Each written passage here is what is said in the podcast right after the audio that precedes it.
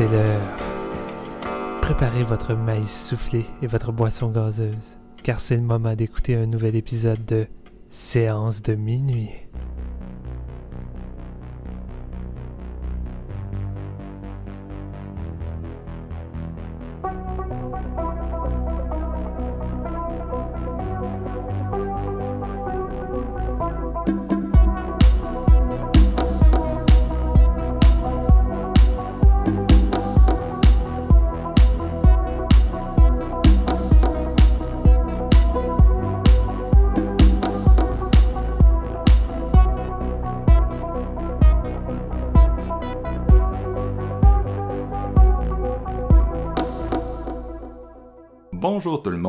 Bienvenue à ce nouvel épisode de Séance de minuit. Mon nom est Marc-Antoine Labonté et aujourd'hui, après longtemps, euh, on en parlait hors d'onde, je pense que ça date de notre épisode Mortel Combat, qu'on aime beaucoup, auquel on a adjoint un, un top 5 vraiment le fun. On revient avec de l'action à séance de minuit, et non seulement de l'action, mais un double bill de films d'action, et non seulement un double bill, mais deux films de plus de deux heures, mais non seulement deux films de plus de deux heures, mais deux films que t'as l'impression qu'ils ont cramé six heures chaque de matériel en deux heures dans un montage hyper actif, et non seulement ça, mais c'est deux des films les mieux reçus en ce début d'année, euh, donc, je suis très excité euh, d'en parler aujourd'hui avec euh, mes, mes, collègues. Et les deux films, vous le savez déjà, le titre de l'épisode, bien sûr, mais c'est Everything, Everywhere, All at Once. Le titre dur à prononcer. si vous avez eu à le, à le dire au guichet du cinéma, euh, mes sympathies, euh, réalisé par les Daniel, quel nom d'artiste euh, exceptionnel quand tu fais un film de multivers, Daniel Kwan et Daniel Shiner, qu'on connaît aussi pour le film Swiss Army Man de 2016, et, et aussi Michael Bay, Fucking Michael Bay. Michael Bay. on n'a jamais parlé de lui à séance de minuit. Euh, c'est le temps de remédier à la situation avec Ambulance, son petit dernier. Mais euh, on se réserve ça en deuxième parce que là, ben, on va se lancer dans Everything, Everywhere. Le film, je pense que euh, si vous écoutez Séance de minuit, pas mal ça, vous savez c'est quoi et vous en avez entendu parler vraiment beaucoup parce que c'est le, gros buzz de ce début d'année. Avec moi pour en parler, euh, on fait un film de char aujourd'hui, mais c'est le seul qui a un permis de conduire. Steven Lefrançois, salut. salut, je me prépare à voyager de dimension en dimension. salut, ma... je suis un petit peu speedé aujourd'hui. C'est comme un... Honnêtement, c'est un des épisodes qui m'excite le plus depuis la création de séance. En fait, là, c'est un épisode qui m'excite vraiment. C'est deux films qui me rend hyper actif. Puis, euh, sans grande surprise, euh, Everything Everywhere All at Once était mon plus gros hype de l'année. J'arrêtais pas de, de, de, le dire partout. J'arrêtais pas de te le dire à, chaque semaine depuis je sais pas combien de mois. Marc, dans trois mois, c'est euh, Everything. Marc, dans deux mois, c'est Everything. Marc, à un moment donné, t'étais comme, ok, man, y arrive-tu son esti de film? Là, parce Tout ceci est vrai.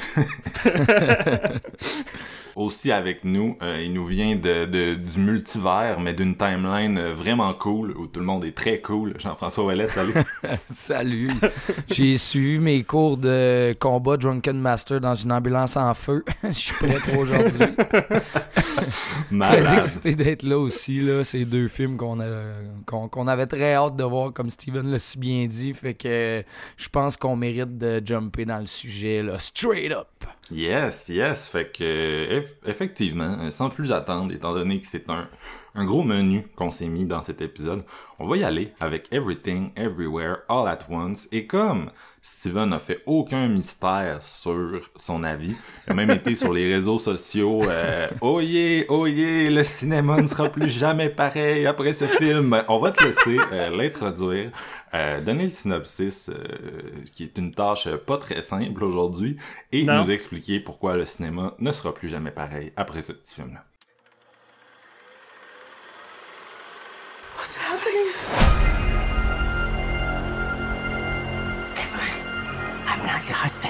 Another version of him from another universe. I'm here because we need your help. Very busy today. Uh, no time to help you. across the multiverse. I've seen thousands of Evelyns. You can access all their memories, their emotions, even the skills. There's a great evil spreading throughout the many verses. And you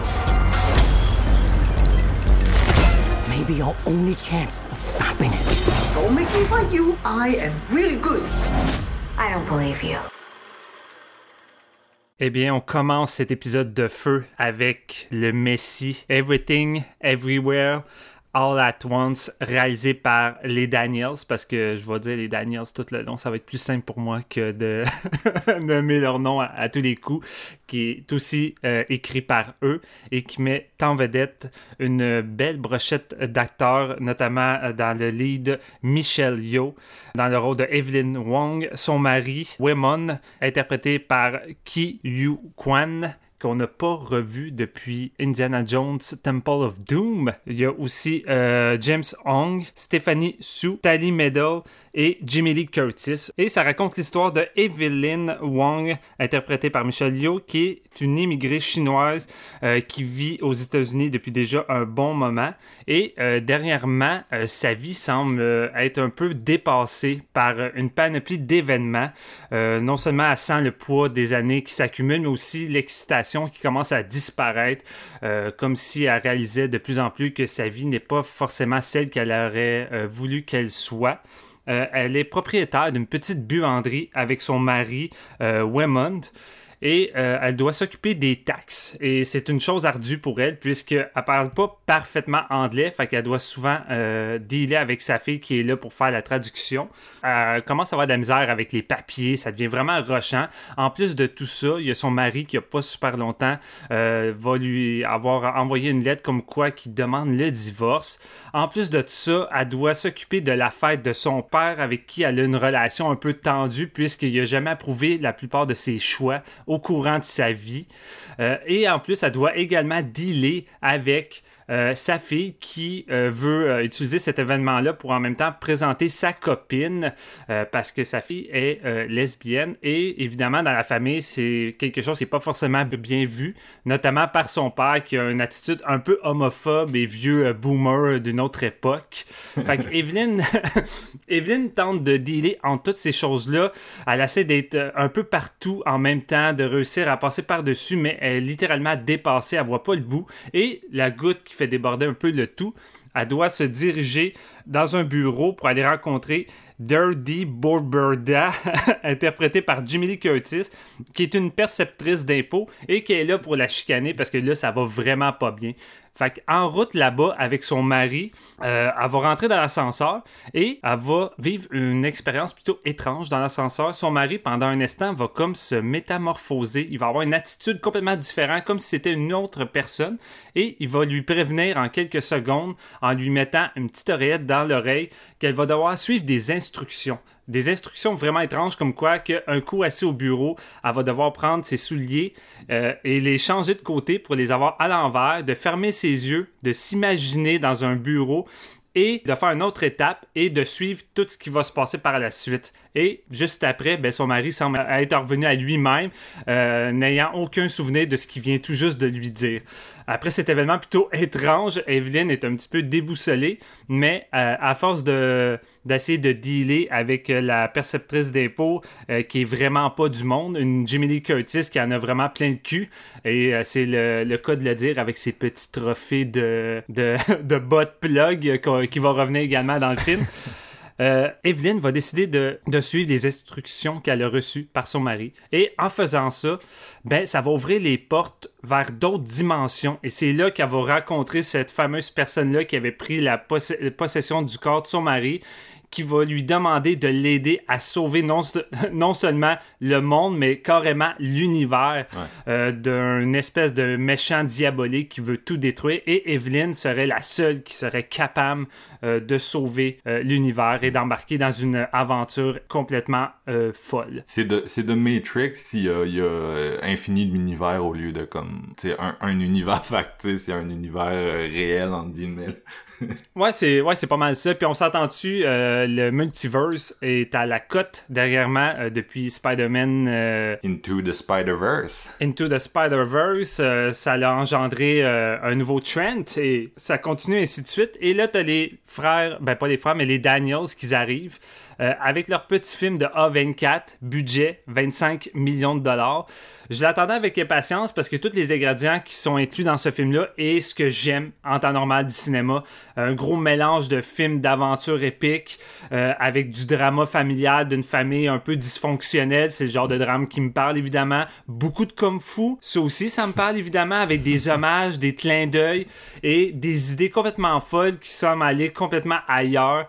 Et j'en attendais pas moins des Daniels parce que moi, de base, j'y suis depuis un petit moment, même si leur carrière semble pas euh, forcément gigantesque. C'est des personnes qui ont commencé dans l'industrie euh, du vidéoclip et j'avais été beaucoup marqué par le vidéoclip Turn Down for What.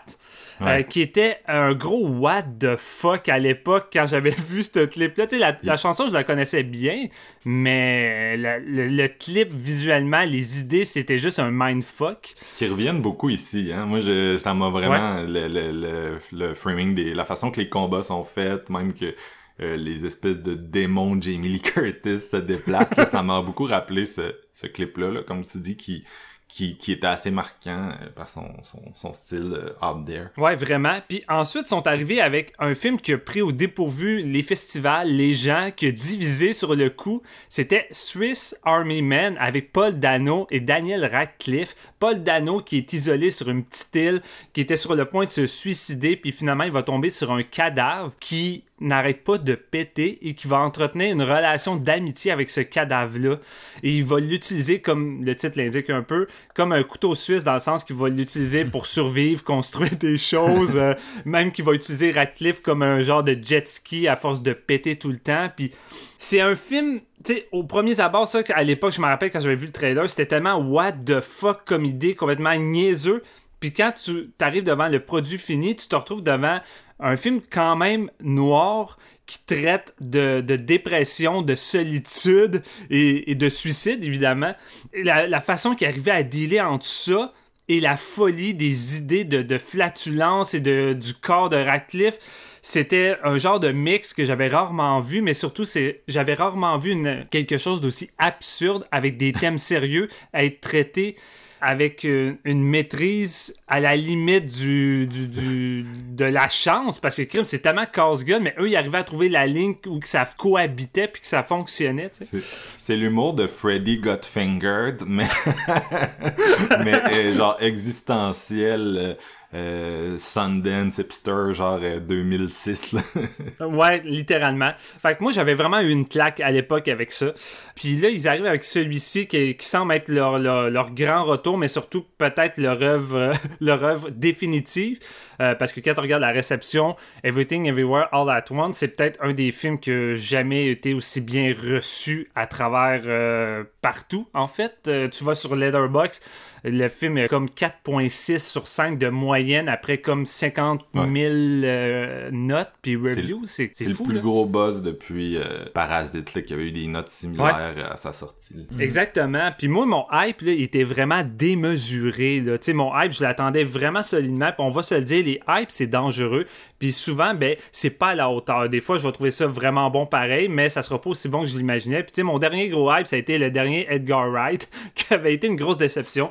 Mais celui-ci, je m'en foutais parce que j'avais confiance, puis évidemment, la réception me boostait. Ma confiance envers les Daniels était comme vraiment solide parce que j'avais été convaincu par leur projet précédent.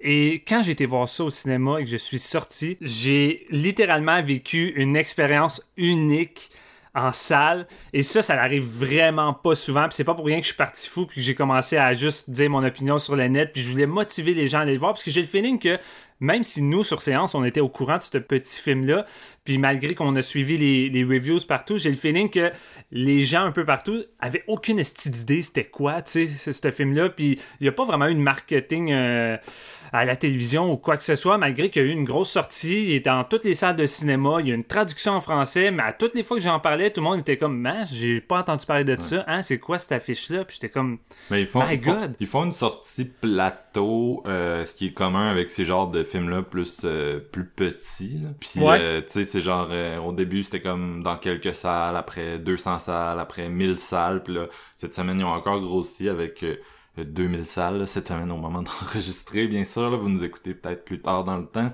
Mais c'est ça, fait que ça compte. C'est c'est des, des stratégies qui comptent beaucoup sur le bouche à oreille des cinéphiles. euh, Ouais. comme un des gros moteurs marketing.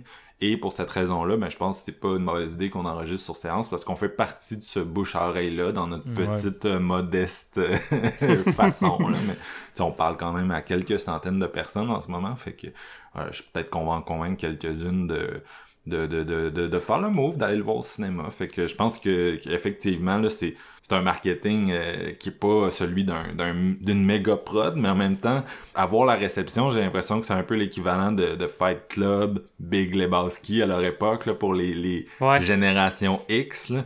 Ça a ce potentiel-là, fait que si vous le manquez au cinéma, ben vous allez regretter parce que tout le monde va voir le, le, le film chez eux dans 5 ans, là, puis on va le Ouais. citer. Non, c'est ça. Parce que la dernière fois que j'ai vu un film de ce calibre-là, pour moi, c'était Mad Max Fury Road. là. Je le mets du même calibre. Pour moi, ce film-là, ça a l'effet de claque de nouveauté, comme on en voit rarement au cinéma, d'avoir une expérience, d'avoir un produit qui est fait avec tellement de passion, puis qui apporte tellement des idées aux secondes. Chaque plan contient tellement d'idées que tu as le feeling de voir vraiment une espèce de, de game changer dans le sens où que oui, le film va puiser dans des influences. C'est sûr qu'on va reconnaître des, comme tu disais, Marc, un- des vibes Matrix pour le côté euh, univers et tout, mais c'est dans la façon qu'ils vont traiter tout ça. Tu sais, même le synopsis de base où on suit une famille euh, un peu dysfonctionnelle, qui va avoir du drama, qui va être le cœur central du film, c'est pas, pas des nouveaux thèmes. tu sais, C'est le genre de drame qu'on est habitué de voir dans un paquet de films, mais la façon qu'ils vont le traiter, c'est ça qui fait toute la différence. Puis pour moi, c'est ça un film qui va arriver à se surpasser, à apporter de quoi de nouveau. C'est pas d'arriver avec euh, des thèmes qu'on n'a jamais vus ou d'arriver avec. euh, euh, avec, je sais pas moi, des, des, idées visuelles, tu sais, qui... Tu sais, oui, là-dedans, il y a plein d'idées visuelles nouveaux, mais tu sais, d'arriver avec des, des trucs qu'on n'a jamais vus auparavant, tu sais, chaque cinéaste va puiser dans leur influence d'autres cinéastes. Fait que, tu sais, c'est un, une roue constante de d'influence. Puis c'est sûr qu'on va voir tout le temps des influences. Fait tu sais, je pense que c'est impossible d'avoir un film où il y a zéro influence quand tu vas l'écouter puis que ça va pas te faire penser à d'autres choses. Mais moi, c'est vraiment d'un point de vue comment on va le- l'exécuter puis comment on va raconter cette histoire-là qui fait en sorte que ça va élever puis ça va amener de quoi de, complètement nouveau. Et quand j'ai terminé ce film-là en sortant de la salle, non seulement j'étais en larmes parce que moi, les 30 dernières minutes de ce film-là me fait brailler non-stop au point que j'étais plus capable d'en prendre. À un moment donné, j'étais comme, c'est tellement de la surenchère parce que ce film-là te lâche pas de la première minute jusqu'à la dernière. C'est un 2h12 intense où que tu vas jamais euh, avoir le temps pratiquement de reprendre ton souffle. Puis quand il décide d'y aller à fond en termes de drama, il te lâche pas. Puis à toutes les fois, j'étais comme OK, arrête, je suis plus capable, je veux pas comme pleurer de vive voix puis euh, juste entendre moi dans la salle, mais il continue, continue, puis à un moment donné, j'étais juste plus capable d'en prendre, c'est comme my god, c'est juste dingue. Puis regarde, je le dis tout de suite là, je fais ma critique euh, dans le sens contraire, mais moi, c'est non seulement mon meilleur film de l'année, c'est mon numéro un, puis no way que de quoi qui va topper ça, j'y crois pas une seule seconde. Mais c'est la première fois dans- depuis qu'on fait séance, puis ça n'arrive pratiquement jamais, mais c'est un film qui vient d'intégrer automatiquement euh, mes films favoris. C'est dans mon top 5 de mes films favoris.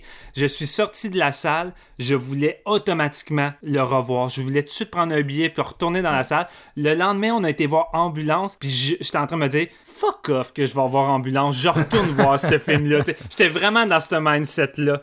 Parce que les Daniels ont non seulement fait sans doute le film de multiverse le plus fou que vous allez voir cette année. Écoutez Doctor Strange, là. Asti que j'aime Sam Raimi. J'attends Sam, Ra- Sam Raimi avec impatience son retour, mais no way que le film Ouais. va être aussi fou et inventif que celui-là. No way, je crois pas une Ça seconde. peut pas, là. Ils ont pas le. Ils, tu sais, c'est- c'est- ils travaillent vraiment pas dans le même environnement. Non. Pas dans le même environnement. C'est ça la grosse différence, c'est que les Daniels avaient le contrôle complet sur leur film. C'est eux qui étaient. Puis ce film-là, vraiment. C'est fou, tu sais, il y a un budget de 25 millions, c'est quand même big, tu sais, on s'entend, mais rien d'extraordinaire face au blockbuster, au Marvel. Puis tu sais, l'ambition de son histoire, de son univers, parce qu'il y a un gros world building là-dedans. Comment on dit ça, Marc? Ouais, euh, world building, une construction Ouais, d'univers. une construction d'univers. Tu sais, c'est le genre de construction d'univers qu'en temps normal, ça te prendrait, crime, quoi, 200 millions de dollars pour arriver à, à, terme de toutes tes idées fous à travers ça. Ça ferait peur à plein de réalisateurs pareils, même avec 200 millions. ça ferait peur, mais là, c'est un, un petit film, 25 millions, A24. Il y a des effets visuels à chaque plan, c'est boosté pendant 2h20. T'as l'impression que le film a coûté genre le trip de 25 millions. Puis tu regardes l'équipe qui est derrière tout ça, 5 gars derrière les effets visuels. Le, superviseur principal, c'est Zach Stolz, qui est un des amis des Daniels. C'est lui qui s'occupe, en gros, du plus gros de la job, qui va superviser les autres personnes, qui sont quatre autres personnes. Fait qu'en tout, t'as cinq dudes qui s'occupent de tout, de, de 80% des effets spéciaux de ce film-là et qui ont fait ça avec un ordinateur portable à la maison. Puis tu sais, tu regardes ça, tu dis crime, il doit y avoir beaucoup de CGI à tel moment du film, notamment des, des, scènes précises qu'on va sans doute revenir. Mais globalement, tout a été fait euh, à partir de 2D composite et surtout de After Effects. Pratiquement tous les effets ont été faits avec After Effects parce que c'est des gens qui ont grandi avec ce programme-là, qui connaissent de, de, de fond en comble et qui ont utilisé complètement ça pour euh, faire tous les effets que vous allez voir dans le film. Puis tu sais, la plupart, c'est tous des effets d'illusion optique, vraiment des idées de cinéma à l'ancienne. Tu sais, littéralement, on en revient en arrière et c'est toutes des idées faites euh, à partir d'idées tellement simples, mais que le rendu à l'écran est bluffant et rafraîchissant et qui clash avec tout ce qu'on a en ce moment au cinéma. Tu sais, tous les gros blockbusters, tout en ce moment, les gros films d'action tournent alentour d'effets spéciaux, CGI, de gros budgets, de décors en CGI, d'explosions en CGI. Puis là, on se retrouve avec celui-ci qui a rien de ça. Puis même, euh, même qu'on arrive avec Ambulance de Michael Bay, on est pas c'est pas mal ça aussi, Michael Bay, là, pas beaucoup de CGI, mm-hmm. plus d'effets pratiques. 40 millions, Ambulance, c'est pas, c'est pas euh, le budget que j'attendais euh, dans, ma tête. Ben, tu viens de me le dire, puis ça me fait débosser. Je pensais qu'il y avait plus que ça, mais 40 ben millions, wow, c'est dingue. Ça coûte pas cher des drones, si tu veux. on reviendra là-dessus tantôt, mais... non, c'est ça. Je voulais juste dire, tu sais, pour Everything, Everywhere, là, genre, je repense au lieu, tu sais, les décors, les endroits. Ouais. Tu sais, c'est des trucs simples. Genre, le, le, le, plus gros endroit, en tout cas, vous me corrigerez si je me trompe, c'est le genre de bureau euh, d'assurance euh, euh, de, de, de, perception d'impôts qui est un espèce de gros bureau avec des cubicules un peu comme au début de, de Matrix justement mais tu sais à part ça là je veux dire ils font genre du Kar dans une ruelle ils font un combat dans un couloir puis l'affaire c'est que ça marche c'est genre plein de petits endroits mais ils se laissent pas limiter par le budget. Au contraire c'est genre on a une 25 millions c'est hot on va faire un film genre on va créer tout ce qu'on a, tout l'argent, tout le budget, tous les moyens à l'écran. Euh, fait que c'est vraiment, c'est une belle leçon de, on n'aura jamais 25 millions pour faire un film, nous, là, dans un sens, là. Mais euh, c'est une belle leçon de, de créativité parce que, tu sais, tu repenses au lieu, tu sais, c'est pas euh, juste ambulance, là, où genre t'es t'es dans le temps LA avec des drones qui, qui, qui, suivent la courbe des gros immeubles du downtown. Ouais. c'est pas ça ici, là. Tu sais, y a pas, y a pas d'espèce de gros décor euh, fucking euh, genre ça nous a coûté vraiment cher tourner là aujourd'hui tu sais c'est vraiment pas ça non vraiment pas. Puis tu sais on, avait parlé de One Cut of the Dead qui était une lettre d'amour au cinéma indépendant puis à la créativité. Mais ce film là même s'il y a 25 millions il y a vraiment cette vibe là parce que c'est toutes des personnes qui ont commencé au plus bas qui sont pas connues. Tu sais c'est toutes des noms euh, je parle pas du casting le, casting est de luxe puis sans doute qu'est-ce qu'il y a de plus connu? Mais exemple ceux qui s'occupent qui s'occupent des effets spéciaux justement comme je parlais, c'est pas des gens qui sont vraiment dans l'industrie, là, ils ont jamais travaillé vraiment là-dedans. Et en plus, ceux qui s'occupent des séquences d'action, des chorégraphies, parce qu'il y a beaucoup de fights, pareil, dans ce film-là, puis des fights qui sont inspirés euh, de Jackie Chan, de, des plus grands classiques de Hong Kong, euh, qui mélangent beaucoup slapstick, de l'humour, euh, de, du kung fu, de, de moine Shaolin et tout. Tu sais, c'est le petit team de Martial Art Club que peut-être vous connaissez pas en ce moment, mais qui sont en train d'exploser, notamment avec celui-ci, mais aussi euh, avec euh, Shang-Chi de Marvel, euh, parce que Andy Lee, un des principaux de Martial Art Club, jouait le vilain dans ça, mais ici, lui et son frère, Brian Lee, c'est eux qui s'occupent de tout faire les chorégraphies du film avec d'autres personnes de leur team pour les cascades. Tu sais, c'est des personnes qui ont commencé sur YouTube. J'ai suivi ce groupe-là depuis leur début. Ils ont fait une panoplie de shorts vraiment nice. Shang-Chi, on s'entend, les deux meilleures scènes d'action de les 40 millions de films de Marvel sont dans ce film-là. La scène de l'autobus, puis la scène des échafauds de Shang-Chi, mm. c'est comme enfin, man, des scènes d'action de Marvel que t'as le goût de réécouter à seconde où sont finies, genre c'est tellement le fun. Puis en même temps, tu sais, c'est des nouveaux venus, tu sais, qui ont des nouvelles idées, des nouveaux mouvements, de la nouvelle créativité, tu sais, qui veulent apporter leur voix, qui veulent ramener un cinéma d'action à l'ancienne, mais avec leur touch à eux. Et là, tu sais, la dernière fois qu'on les avait vus, c'était le Marvel, mais aussi euh, le petit film euh, de Paper Tiger qu'on avait beaucoup vendu, euh, toi puis moi, Marc. Ouais, ben Jeff aussi, on était les trois. Oh, sur le projet au complet, je pense. Non, c'est ça, non, c'est ça, ouais. Tellement le fun, ce petit film-là. Eh oui. Non, exact. Fait que là, ils arrivent avec ce film-là, puis là, c'est comme la première fois qu'ils peuvent faire les chorégraphies d'un film complet. En plus, ils ont la chance de jouer dedans pour jouer des méchants avec une des séquences de fight les plus what the fuck, les plus drôles. la plus excitante de l'année. Honnêtement, moi, c'est ma séquence d'action préférée de l'année. C'est les deux gars, revenir, les bot plug, dans le fond, les frères. Ouais, ouais, c'est ces deux-là, ouais. les bot plug, ouais. Euh, ok. Là, là, ce film-là, c'est comme j'ai envie de zigzaguer partout parce que le titre, je pense, est tellement bien, euh, bien choisi. Everything, Everywhere, All at Once. Là, on dirait qu'il y a plein. C'est bien choisi pour ta critique aussi. ouais, non, c'est ça. Je suis en train de m'éparpiller, mais en partant, je veux dire que le world building de ce film-là, c'est juste incroyable. Puis c'est à la fois minimaliste et grandiose parce que tout passe à travers de Evelyn. Le cœur de ce film-là, c'est Evelyn Michelio. Michelio qui est juste incroyable là-dedans avec une des performances les plus intimes, les plus touchantes que j'ai vues d'elle. Puis j'avais vu une interview d'elle qui parlait par rapport à ce film-là que quand maintenant elle choisit ses scénarios, c'est de quoi qui va venir la toucher, sinon elle veut rien savoir. Puis quand elle a lu ça, elle était contente de voir que ces réalisateurs-là sont venus la voir pour lui proposer le rôle parce que elle voulait enfin avoir un rôle où qu'elle pouvait jouer de tout, qu'elle pouvait jouer de la comédie, qu'elle pouvait jouer du drame, de l'action. C'est une fille qui a été un peu très typecastée dans des films d'action parce que veut, pas, c'est une grande star d'action euh, à Hong Kong. Elle a eu une grande carrière là-bas, euh, un peu comme Jackie Chan, tu sais.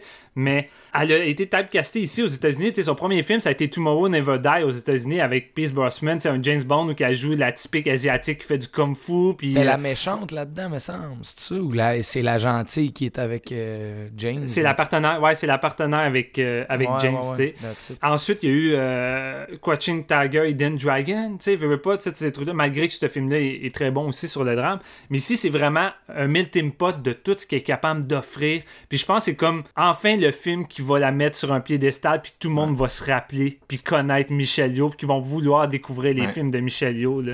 Elle a vraiment eu. On s'entend, ce film-là euh, qu'on parle aujourd'hui existe grâce au succès, entre autres, de Crazy Rich Asians, qui a permis mm-hmm. à tous les acteurs Asian Americans de d'avoir euh, davantage de, d'opportunités de carrière. Puis tous ceux qui étaient directement par la bande, il y en a plein qui reviennent. Euh, ce casting-là est, juste phénoménal, le casting dont on parle aujourd'hui. Mais les acteurs qui étaient directement dans Crazy Rich, genre euh, que ce soit Constance Wu, l'actrice principale, Henry Golding qu'on voit partout depuis un bout, qui était dans Snake Eyes, euh, Michelle Yeo qui jouait la, la belle-mère euh, dans un, espèce d'histoire de générationnelle qui, qui revient souvent là, dans ce cinéma-là, et Jeune American, on l'a aussi vu dans Turning Red récemment, qui est, parenthèse, le meilleur Pixar depuis depuis fucking longtemps, je vous le recommande beaucoup. Euh, Gemma Chan aussi, Aquafina, tout ce monde-là qui était directement dans le film, c'est comme ils ont passé de euh, c'est les acteurs asiatiques qu'on voit de temps en temps quand on a besoin d'eux, euh, quand on a besoin d'un personnage asiatique, à des fucking stars qui sont capables de leader un film. Tu sais, là, je comprends que c'est A24, fait qu'on n'a pas la même euh, on n'a pas le même besoin de méga stars, là, mais ça reste que Michelle Yeo est pas juste dans Crazy Rich, puis dans ça, là, elle est dans beaucoup d'affaires récemment. Je la vois partout, puis je suis comme... C'est le fun qu'elle laisse ce, revival-là de carrière, parce que euh, tu sais, même dans Crazy Rich Asian, elle était vraiment bonne. C'était une, une, une, des meilleures rom-coms de, la dernière décennie, puis elle donnait vraiment une bonne performance dans l'espèce de rôle euh, un peu typique là, de la, la belle-mère euh, un peu acariate là, qui, qui fout le bordel dans la relation. Non, vraiment. Ici, honnêtement, elle est juste incroyable. C'est surtout de construire le multiverse alentour d'elle, de sa, de sa perception, de sa personne. Tu sais, tout le multiverse va passer à travers elle. Et autant c'est gigantesque, autant ça fonctionne à fond parce qu'il arrive à te faire ressentir le film plus grande nature, il arrive à te faire sentir que le, multivers là-dedans est juste à l'infini, que tellement d'univers de, connectés à travers elle.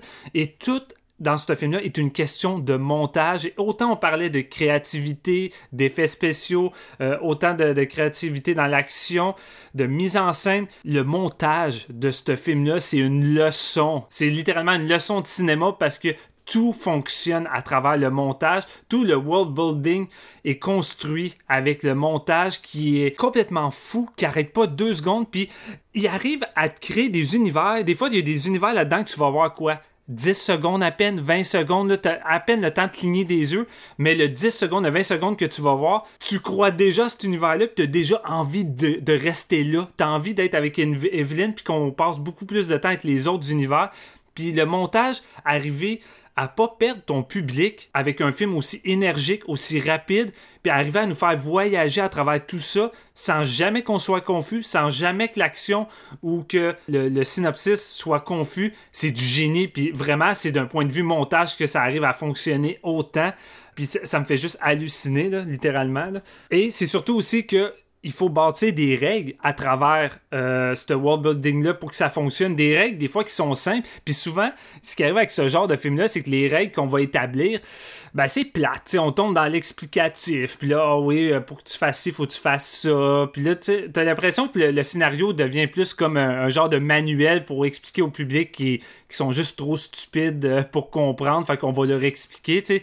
Ce qui est souvent le cas avec les, les, les grosses productions. Tandis qu'ici, on te fout des règles simples. Ici, tu as la règle la plus importante et la plus, la plus folle qui est le, le verse jumping, qui consiste tout simplement à faire une action complètement imprévisible qui sort de façon aléatoire, qui va venir donner euh, une énergie puis qui va créer une connexion avec un autre univers puis avec la petite oreillette qu'elle a dans l'oreille, c'est ça qui lui permet. Il y a tout quoi de plus simple, une oreillette Bluetooth c'est ça qui sert à voyager entre les autres univers, à interconnecter. C'est tellement con, mais en même temps, c'est tellement simple et ça fonctionne tellement bien, crime que euh, dans un autre film, on nous aurait balancé un esti de casse full technologique compliqué puis tout le kit, tu tu peux pas te planter avec la simplicité de, de, ce concept-là parce qu'en même ben temps, tu t'assures que ça fonctionne. Puis, tu sais, on s'entend, ça aurait été facile de faire en sorte de que, ça se plante à quelque part, ce film-là, parce que ça, ça parle d'idées tellement complexes, mais que ça te ramène à une base qui est comme on veut juste que ça continue de rouler, puis que ça soit rythmé, puis qu'on jump d'univers en univers, mais que ce soit pas over-explain, comme tu dis, dans des trucs qu'on pourrait se perdre, puis que finalement ça fasse aucun calice de sens. Puis il faut que ça arrive. Je veux dire, au niveau euh, de la, la, conceptualisation des trucs, justement, tu parlais de de, de, du verse jumping qui reste euh, visuellement la façon qu'ils le représentent, c'est, c'est à la hauteur de leurs moyens. C'est un peu le chaînon manquant entre The Matrix puis Menborg. ça a la créativité complètement folle de Menborg. un petit film canadien, là, pour ceux qui connaissent pas, qui avait pas une crise de scène, mais que c'est comme, c'est, tellement intense tout ce qu'ils mettent à l'écran avec rien, tu sais. Mais c'est un, c'est un peu ce côté-là DIY qu'on retrouve, tu sais. C'est comme, bon, là, on fait du verse jumping, euh, on n'a pas 200 euh, millions, qu'est-ce qu'on fait? Ben, on fait ça, euh, puis on fait un, un, tu sais, c'est beaucoup dans l'editing, là, la façon qu'ils vont représenter le verse jumping, puis moi, au niveau montage, j'ai trouvé ça très le fun, Ils utilisent les genres de, tu sais, les genres de montage YouTube, là, cet homme a pris une photo de lui tous les jours depuis trois ans. Puis là, c'est genre de 1000 photos qui s'enchaînent vraiment vite. Ils ont pris cet effet-là là, pour faire le verse jumping des fois. Ça marche. ouais, non, c'est ça. C'est ça, puis ça peut tout le temps se renouveler parce que c'est ça qui est drôle, c'est que à un moment donné, Evelyn, quand elle va comprendre comment ça fonctionne, puis qu'elle va vouloir acquérir des habilités, parce que ici, ce qui est drôle, c'est qu'elle peut apprendre puis acquérir des habilités de elle-même dans d'autres univers ou qu'elle euh, est, professionnelle, je sais pas, dans le kung fu, dans la, dans la cuisine. Fait qu'un coup que tu réussis à rejoindre cet autre univers-là, elle peut acquérir ces compétences-là, en revenir où ce qu'elle est, puis là, devenir experte dans, dans ce domaine-là. Fait à toutes les fois qu'elle veut voyager dans le multiverse, puis ça arrive très souvent, ben, elle fait des trucs qui sont complètement de, l'ordinaire, des trucs imprévisibles qui sont complètement niaiseux. autant ça peut être euh, vouloir donner euh, un câlin à quelqu'un qui veut te tuer, autant ça peut être licher le, rebord d'un bureau ou une des séquences les plus mémorables, puis il y en a, je vous dis, il y en a une panoplie, fait que même si on vous spoil une couple d'affaires, c'est rien, mais il y a une séquence où le personnage doit se couper l'entre des doigts avec une feuille pour réussir à acquérir une autre compétence puis pour réussir à échapper à un vilain, tu sais. Mais il y a de la misère à se couper. Fait la scène est peut-être deux minutes puis il essaie de se couper avec la feuille puis dans le cinéma, je grinçais des dents puis il faut qu'il le fasse cinq fois! c'est juste... C'est fou, là. Il utilise vraiment l'editing le, euh, Edgar Wright style en plus là, dans cette scène-là, là, l'espèce de editing comique hyper rapide, là. Puis c'est ça qui est fou, c'est que tout le long du film, cette règle-là, elle devient jamais redondante parce que les personnages, même les vilains, quand ils voyagent, qui font du verse jumping, ils vont faire des choses complètement absurdes, qui sont hilarantes.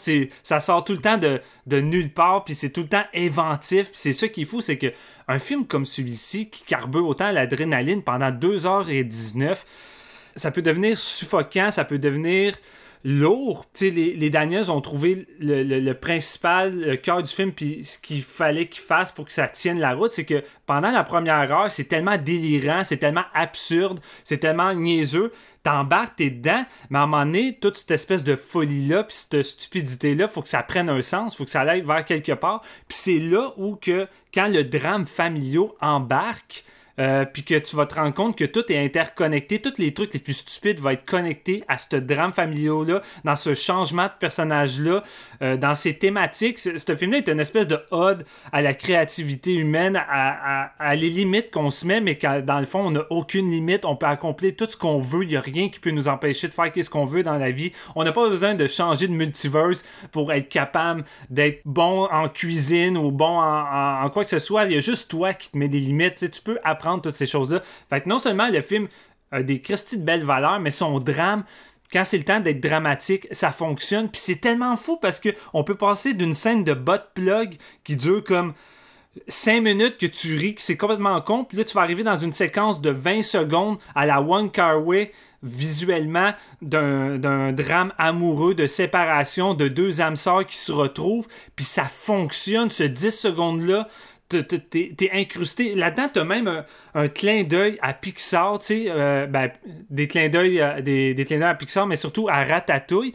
Puis tu sais, c'est intégré de façon tellement rapide, mais malgré tout, t'es impliqué comme si tu venais d'écouter un film de tout ça. Puis c'est tellement, c'est tellement bon visuellement, mais c'est tellement bon dramatiquement. Puis je veux dire, toute la dernière, du, la dernière demi-heure de ce film-là est centrée sur l'accomplissement de Evelyn et de la, réparation, si on veut, de sa famille. Puis c'est, c'est beaucoup de drame. Je peux comprendre qu'il y en a qui trouvent que ça va peut-être dans la surenchère. Personnellement, là, j'ai jamais autant bouffé du drame de ma vie. Genre, cette dernière demi-heure-là, ça me fessait à terre parce que j'étais tellement sur un high d'adrénaline, d'inventivité. Puis là, il arrive à mélanger toute cette, adrénaline-là, cette inventivité-là, avec le drame pour créer quelque chose de complètement fou, de complètement émotionnel, touchant, de beau. Euh, je, suis sorti de la salle avec ma copine, j'ai dit écoute, la dernière demi-heure, je sais pas si tu m'as vu, mais je faisais que broyer, fait que je m'excuse. Là, j'ai, le t-shirt tout mouillé, c'est juste trop intense. fait que là, je, vais laisser mes collègues parce que j'ai l'impression que je pourrais parler pendant 4 heures, là, mais. On approche. Non, non, mais c'est ça, mais quelle, expé... quelle expérience, quelle quel film dramatique, quel film d'action, quel film de science-fiction, c'est de tout. Ce film-là, c'est de tout. Puis réussir, réussir à t'émouvoir avec deux fucking roches qui se parlent avec des, des, sous-titres dans un désert pendant cinq minutes, dans une salle silencieuse, puis t'as l'impression que tout le monde regarde ça comme si c'était le meilleur euh, drame de l'année. wow! Tabarouette, wow! Honnêtement, là, euh, c'est du génie, du génie. Ben, JF, euh, qu'est-ce que t'as à dire après 35 minutes d'estimation? les Dan, ils ont pull the trigger. tu sais, euh, moi, écoute, c'est un nest de film. Euh, il n'y a pas grand chose qui ressemble à ça, honnêtement. Mais je vais. Mettons, moi, j'ai deux, deux regrets, mettons, avant de commencer à parler du film. Premièrement, je suis allé le voir en VF. Là. Les, les, les Oh. gars, ils savaient. Ça, euh, Ouais. je le savais que je faisais pas, je prenais pas une bonne décision, mais j'avais pas le temps de- de- de- d'aller le voir à Laval. Donc, euh, ça, c'est mon premier regret. puis Je vais vous expliquer un petit peu pourquoi. Puis mon deuxième regret, c'est de pas l'avoir vu deux fois. Parce que tabarnak que c'est chargé comme film Ouais. pour essayer d'en faire une synthèse, somme toute, assez. euh, Ça bouge comme du Joseph Kahn. là, ah, ça, C'est- il y a- Ouais, il y a c'est du fou, c'est stock fou. là-dedans, c'est ça. J'ai- j'ai- je suis vraiment quand même un bon fan de Swiss Army Man, puis de, la direction que ce film-là a pris. comme premier film, je trouvais ça crissement inventif, puis ça montrait un peu la patte des réalisateurs. Qu'est-ce qu'ils peuvent faire avec pas grand-chose? Fait que, on savait que euh, avec peu importe quel genre de budget qui se faisait donner, il était capable de faire à peu près n'importe quoi. Là. Je veux dire, pour ceux qui connaissent le film Swiss Army Man, vous savez exactement ce que je veux dire. Euh, c'est complètement déjanté, puis je veux dire, c'est... Mais c'est, c'est le précurseur de Everything Everywhere All At Once, dans le sens où c'est crissement dramatique, c'est vraiment euh, pipi cacapette aussi, tu sais, c'est vraiment dans les deux sens de ce que ça peut être, l'humour, le drame, l'action, les... les mettons, des, des, scènes qui réinventent un peu le cinéma avec peu de moyens, comme je le disais. Fait qu'on était hypé pour Everything Everywhere All At Once parce que tu sais un peu ce que les réalisateurs peuvent faire. Puis euh, de la façon que c'était vendu, ben c'était le comme le saint graal du tout dans le même euh, dans le même pot, si on veut dire. Ouais. Puis c'est, c'est vraiment ce qu'on a eu avec ça. Euh, tu sais, ça s'ouvre comme un film, euh, tu sais, l'espèce de, de, de, de famille avec des problèmes. Le, le personnage de Michel Yeoh qui est ultra dur, qui a de l'air comme by the book, qui est stressé au max. T'embarques tout de suite là-dedans dans son espèce de, dans son jeu qui qui, je veux dire, euh, c'est magnifique là. Puis t'as l'espèce de, de, de, de mari qui est comme, il sait pas trop sur quel pied danser. On dirait qu'il marche des œufs tout le temps parce qu'il veut pas la, la, la rendre plus en crise qu'elle est, mais tu sais pas encore pourquoi qu'elle qu'elle donne ce vibe-là. tu sais. Mhm. Il y a sa fille qui est d'un autre côté dans, dans une genre de passe d'adolescence qui s'en calisse, qu'elle veut s'émanciper. Elle, avait- elle a pratiquement comme plus de respect pour ses parents, si on veut. tu sais.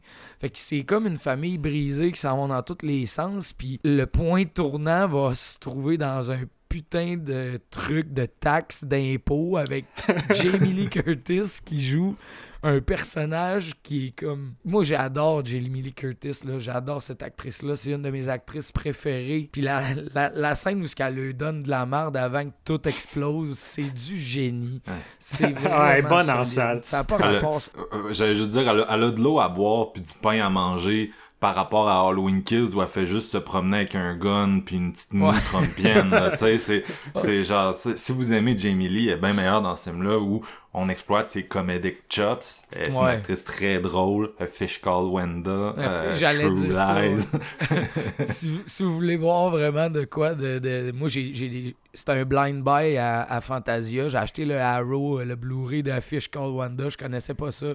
Je, je l'ai acheté juste parce que bon, c'était Jamie Lee Curtis en gros sur, sur la pochette. Puis je me disais, bon, je connais pas ça, let's go.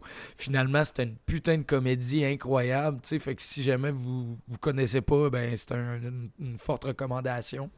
Mais oui, oui, le- le- le- le- la profondeur du personnage de Jamie Lee Curtis ici est transcende Halloween. là. Je veux dire, Halloween est là pour tuer Michael, puis on le sait pas de qui qui va gagner, mais on oublie Michael. là. on est dans une toute autre game. Là, tu sais. puis puis c'est ça, c'est ce que, ce que j'ai vraiment beaucoup aimé quand que ça part en vrille, c'est comme l'espèce de côté slapstick. Tu parlais de le Jackie Chan un peu. Tu sais, je connais pas énormément toute la science des films de combat, mais moi, ce que ça m'a rappelé, c'est les bonnes années de, de Jackie Chan, les années 80, les années 90, des, des chorégraphies vraiment le fun qui sont basées sur, oui, le- l'espèce de côté comme euh, exubérant, puis le, le- il amène sa touche d'humour, mais ça reste quand même des putains de fights bien orchestrés, tu sais. Ça, c'est, j'ai vraiment énormément aimé ça. L'interaction avec les objets, beaucoup, tu sais, Ben, ça, oui, ça donne oui, une grosse exactement. importance. Ça l'utilise tout, tout, tout ce que ça peut utiliser dans, un- dans l'environnement. Puis comme vous, euh, vous le disiez plus tôt, les environnements sont simples, sont pas énormément grands, mais ils sont capables d'aller chercher le moindre tir à coin pour l'utiliser dans le montage, dans la mise en scène. Puis ça devient comme le, le- troisième personnage là, de la pièce en tant que telle. Tu y donnes une identité. Puis c'est ça qui te permet un peu de, de te souvenir des scènes parce que, tu sais, comme moi, je me, me considère comme un, comme un cinéphile qui apprécie énormément, mais j'ai pas une grosse mémoire précise de comme remettre un film dans, dans l'ordre avec ses scènes. Fait que là, tu sais, je me retrouve à une semaine et demie après ce film-là, puis c'est il y a des bouts tout ce que je me dis c'était où? C'était-tu avant ça? C'était-tu après ça? Parce que ça va à une vitesse folle. Puis c'est un petit peu le lien qu'il y a entre les deux films d'aujourd'hui je trouve puis on va en reparler plus tard avec Ambulance. C'est vraiment là il y a pas de calice de break. C'est un peu le, pont entre les deux. Puis ce que j'aime de l'épisode d'aujourd'hui c'est que ça va dans le même sens. C'est un esti train qui s'en va là-bas c'est point final pire double feature de ma vie man. Ah, c'est ça.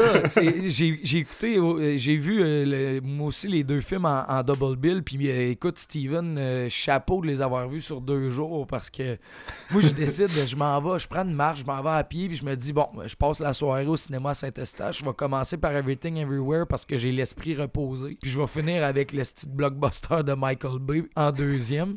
Puis une maudite chance, j'ai fait ça parce que si avoir mm. vu Everywhere, Everything euh, en deuxième, j'aurais pas, j'aurais pas passé au travail, les gars. Je me serais dit, si j'abandonne, je prends une pause, je repaye un billet, puis je reviens une heure, euh, à une heure dans le film le lendemain, là, tu sais c'est chargé au un point où mon prochain point, dans mon opinion, est complètement basé là-dessus. Il y a un moment où j'ai décroché. Il y a un moment où été essoufflé. Tu sais, comme tu, tu, le disais, la première heure, c'est très, très slapstick, c'est très humoristique, puis ça va vraiment vite ça continue d'aller vite parce que la deuxième heure, il faut que tu sur le côté dramatique de l'histoire, le cheminement du personnage d'Evelyn. Elle a le monde au complet à sauver, mais elle a elle-même à sauver au travers pour faire en sorte que sa vie ait un purpose au travers de tout ça. Il y a un moment donné où ce que ça devient lourd en tabarnak. Puis c'est là où je mets mon grain de sel, c'est ce film-là est pas fait pour tout le monde. C'est ah, ben, pas. c'est sûr que non. C'est pas, non, c'est pas fait pour tout le monde, mais je regarde sur Letterboxd puis ça a l'air d'être fait pour tout le monde.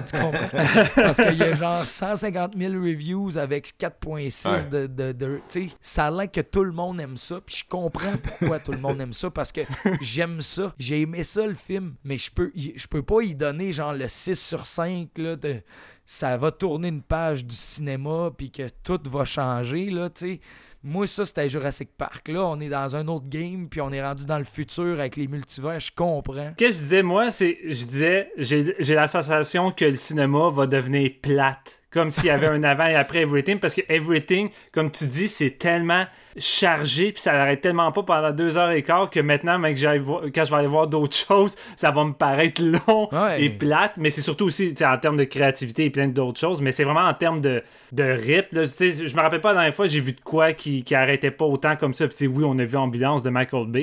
mais, c'est côté, côté rythme, là, je veux dire, ce qui est drôle, c'est que oui, on parle du rythme effréné, mais c'est parce que ça a une maîtrise de montage qui est, qui, qui, est sans dessus-dessous. Je veux dire, tu peux pas tu peux pas demander à n'importe qui de faire un film dans ce genre-là puis que ça se tienne. C'était comme tu flippes un coin puis pile ou face, on se plante, les gars, c'est pas grave, puis on réussit à faire marcher ça. Moi, ça me fait capoter. Là.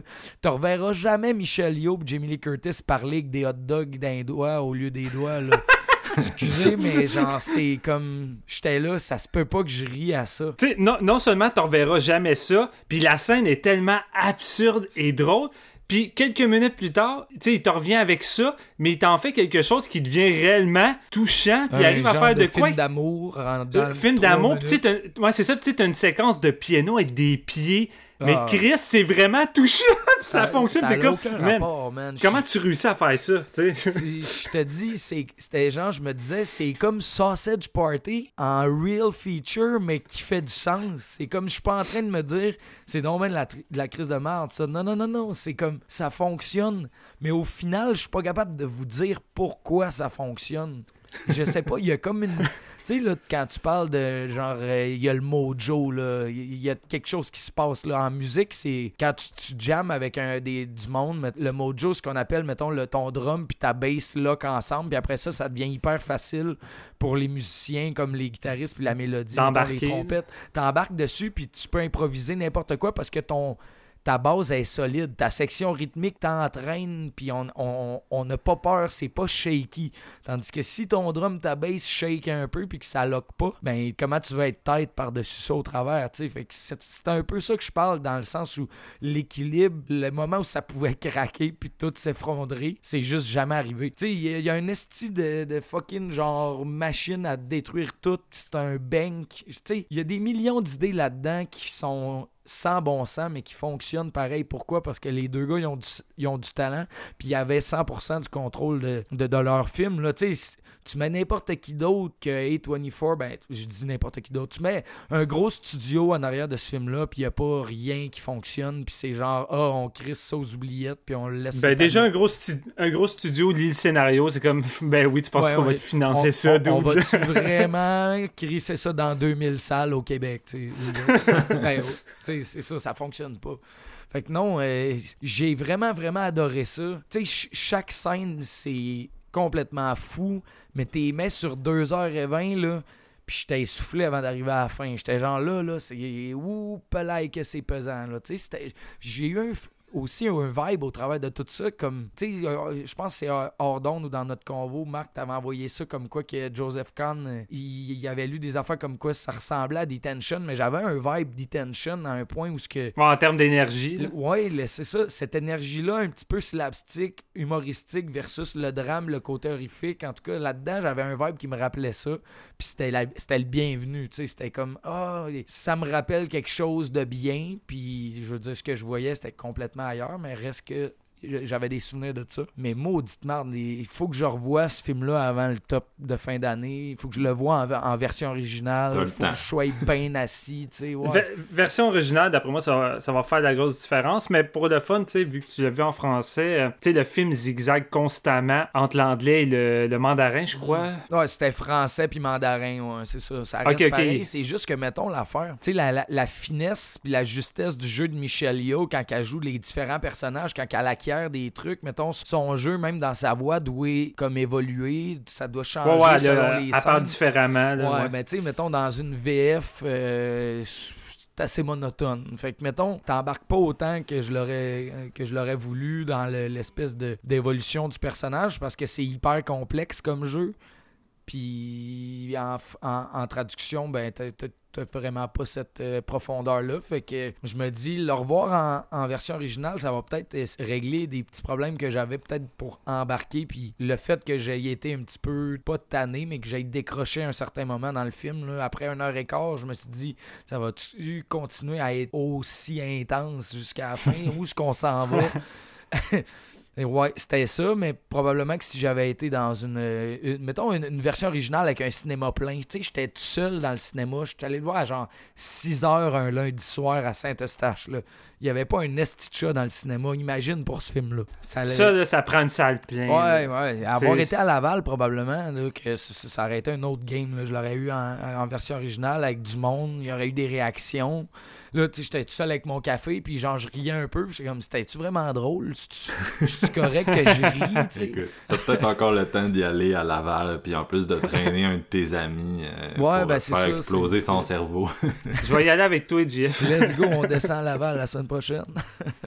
fait que non, c'est ça, c'est un peu euh, le résumé de, de, de, mon, euh, de mon feeling. Là. Mais tu sais, il y a tellement de scènes à décortiquer qu'on va, on va pouvoir le mettre euh, plus en détail. Là. Mais pour l'instant, c'est ça. J'étais essoufflé, mais j'enlève rien au fait que c'est un putain de chef-d'œuvre. C'est juste. J'ai eu ma limite atteinte à un moment donné. ouais, tu pensais ça avant de voir l'ambulance. ouais, ouais c'est ça. J'ai mis le cerveau à off après, tu sais je vais le dire tout de suite, là, moi, je les ai vus back-to-back, puis j'ai comme eu un syndrome de Stendhal de... Euh, c'est comme deux films de 2h20, ça fait 4h40, puis comme je disais tantôt, c'est parce que t'as l'impression que les deux films de 2h20, ils pilent 5 heures de contenu en 2h20, puis je suis comme atteint un point au milieu du Michael Bay où genre je pleurais pis c'était juste des shots de drone là. puis genre j'avais des larmes qui coulaient pis j'étais comme c'est trop je trouvais ça ben ben drôle mais en même temps je sais pas capable de m'arrêter pis c'était comme est-ce que c'est ridicule? Euh, oh my god que c'est drôle. J'embarque-tu avec mon avis oh, Jeff? oui vas-y vas-y euh, ben, une des choses que tu sais vous avez parlé beaucoup des qualités techniques. Une des choses que j'ai beaucoup apprécié d'eux c'est euh, la composition des images, euh, ça m'a vraiment fait triper non-stop. Sais, le, film commence, puis comme Evelyn dans ses papiers, puis tu sais, ça a pas l'air d'un bordel hollywoodien, ça a l'air d'un vrai bordel avec des petites piles de papier que genre euh, t'es mêlé pis t'as même pas le goût de te lancer dans une crise de piles parce que genre tu sais plus qu'est-ce qui est où puis genre le, un vrai bordel honnête. Puis après ça tu t'en vas dans le landromat puis tu sais on s'entend le landromat c'est pas un hasard là. Toutes les laveuses sont shootées comme si ça rappelle les les googly eyes là, qui vont revenir au troisième acte. Mais bien sûr ça rappelle aussi toutes les portes de tous les multivers tu sais. Puis il y a plein d'espèces d'idées comme ça de, composition d'images que j'ai trouvé vraiment le fun, puis qui enrichissent euh, totalement cette expérience-là. Parce que moi, euh, euh, I guess que je vais être le, le, petit euh, Grinch.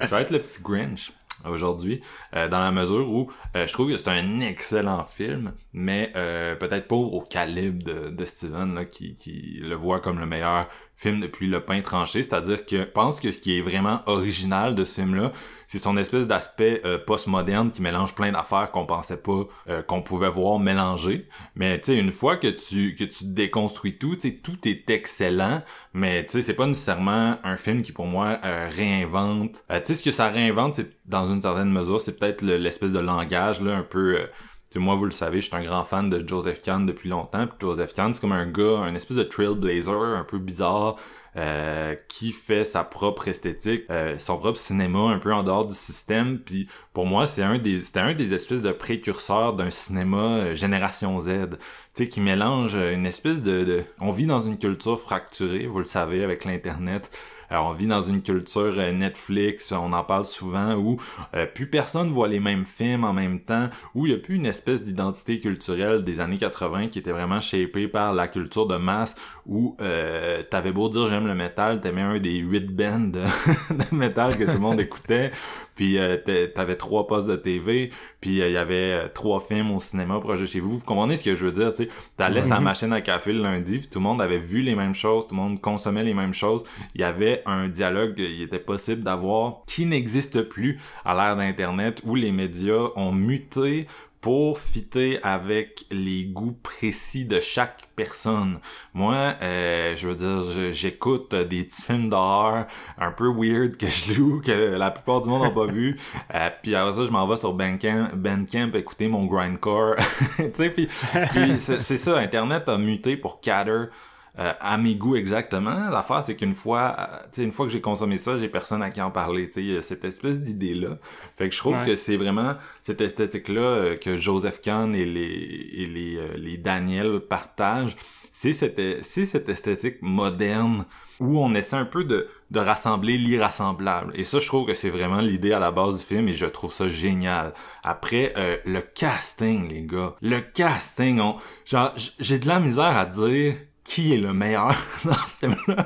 Ouais, c'est Tout le hein. monde est fucking hmm. incroyable. Puis les performances qu'ils reçoivent, tu sais, tous les acteurs importants là-dedans, les performances qu'ils reçoivent, que ce soit James Hong dans son espèce de euh, millionième film, un vieux vétéran. Euh... Lopan dans Big Trouble in Little China. Tu hmm. l'identifies tout le temps à ça. Tu sais. Ouais. Michel Yeo, bien sûr, ça, elle se passe de, de, de, de tu sais, je veux dire, elle est tellement bonne, il y a tellement de, richesse avec les multiples euh, elle-même qui se manifestent puis qui fait que, tu sais, c'est un rôle extrêmement riche où elle peut jouer plein de choses puis montrer l'étendue de son talent. Mais euh, l'acteur qui joue son, son conjoint, là, qu'on parlait, qui est un espèce de retour, qui, euh, si je peux le, le glisser, là, disant en entrevue que euh, c'est vraiment Crazy Rich Asians qui l'a motivé à revenir parce que lui était parti d'Hollywood vraiment après avoir joué enfant dans Goonies et euh, Indiana Jones, il a essayé de se recycler, il a, il a essayé de jouer, euh, il a essayé de faire des, de, de, de, de, la coordination de cascade. Il est crédité comme assistant réalisateur sur un des films de Wong Kar-wai, je savais même pas ça. ah, moi non plus. Il a fait plein d'affaires, mais euh, quand il auditionnait pour des rôles, il se butait toujours au racisme de l'industrie. Puis quand il a vu Crazy Rich Asians, il s'est dit fuck, c'est le moment où je peux revenir. Puis tu sais, c'est une belle histoire là parce que je, littéralement ce gars-là vient de donner une des performances les plus mémorables du cinéma américain. Puis il y a plein d'acteurs qu'on voit qui sont jouent dans plein d'affaires qui, qui auront jamais un rôle aussi hot puis aussi euh, inoubliable que celui-là. Puis lui, ben, Chris, il a, il a, grindé toute sa vie, puis à 50 ans, il reçoit ça, fait que c'est c'est une belle histoire qui est un peu méta du contenu du film. Tu par pas espoir, là. Tu c'est vraiment le fun, puis son rôle là-dedans est juste tellement cool. Avec, c'est ça, le mari un peu... Euh, un peu euh, super quiet, que comme vous disiez, il a pratiquement peur de, de, de fâcher sa femme, mais en même temps, il va jouer euh, le, gars euh, qui se bat avec son fanny pack, l'espèce de version super confiante de lui-même. Puis moi, j'ai capoté aussi sur Stéphanie Sue, là, qui était... Ouais. Qui est tellement bonne. Son espèce de, de, de scène, là, où elle apparaît, son premier combat, là, quand elle apparaît comme vilaine wow, tu sais, c'est elle aussi, elle a, elle a, elle a l'espèce de self de super méchante mégalomaniaque, mais avec des outfits vraiment awesome qui changent à chaque scène, puis euh, l'espèce de rôle un peu plus euh, drame hard house, la fille euh, qui confronte la mère, tu sais, puis elle a super bien les deux, je l'ai vraiment trouvé charismatique, puis j'étais comme fait que c'est comme un casque. T'es comme ah man, tout le monde a vraiment à boire et à manger là-dedans. Euh, chacun a des scènes absolument exceptionnelles. Jamie Lee Curtis aussi, on l'a dit là, elle a vraiment des moments crissement drôles là-dedans. Euh... Qui se bat, tu sais, Jamie Lee Curtis qui se bat, c'est ah, assez fou là. Ouais. ah puis les, les scènes de combat là, c'est genre, tu sais, c'est genre, c'est laquelle t'as préféré là parce qu'il y en a tellement. Euh, moi, genre, je suis un grand fan de, de Jenny Slade. Je la trouve super drôle. Elle a genre deux minutes dans ce film-là. Puis elle pop pour se battre avec son poméranien. Genre, j'étais comme... What the fuck, là? quel, quel plaisir. Puis... Euh, non, mais moi, je pense que mon combat préféré, c'est ça. C'est le combat dans le couloir avec Stéphanie Sou, là, qui mm. se met comme à, à utiliser le multivers pour, genre, transformer les trucs. Euh, ouais. C'est tellement créatif et le fun comme combat. Puis c'est ça, c'est euh, comme vous disiez, c'est un espèce de kung fu plastique, humoristique. On a nommé Sammo Wang, Jackie Chan. Moi, je dirais Stephen Chow, euh, le réalisateur de Kung Fu Hustle et euh, Shaolin Soccer. C'est vraiment cette énergie-là que j'ai retrouvée. Je pense que c'était une inspiration pour eux. Ça a aussi été crédité par la réalisatrice de Turning Red comme une inspiration. Fait que Stephen Chow, une grosse année 2022 quand même. Les racines de son arbre créatif sont en train d'éclore. Euh, fait que c'est ça, tu sais, c'est un film en termes de comédie, kung fu plastique, Stephen Chow, est-ce que c'est bon? En termes d'humour, Tom Green, Freddy Gotfinger, bizarre, est-ce que c'est bon? En tant que Crazy Rich Asian, euh, Sundance, euh, drame familial, avec tant de bonnes performances, est-ce que c'est bon?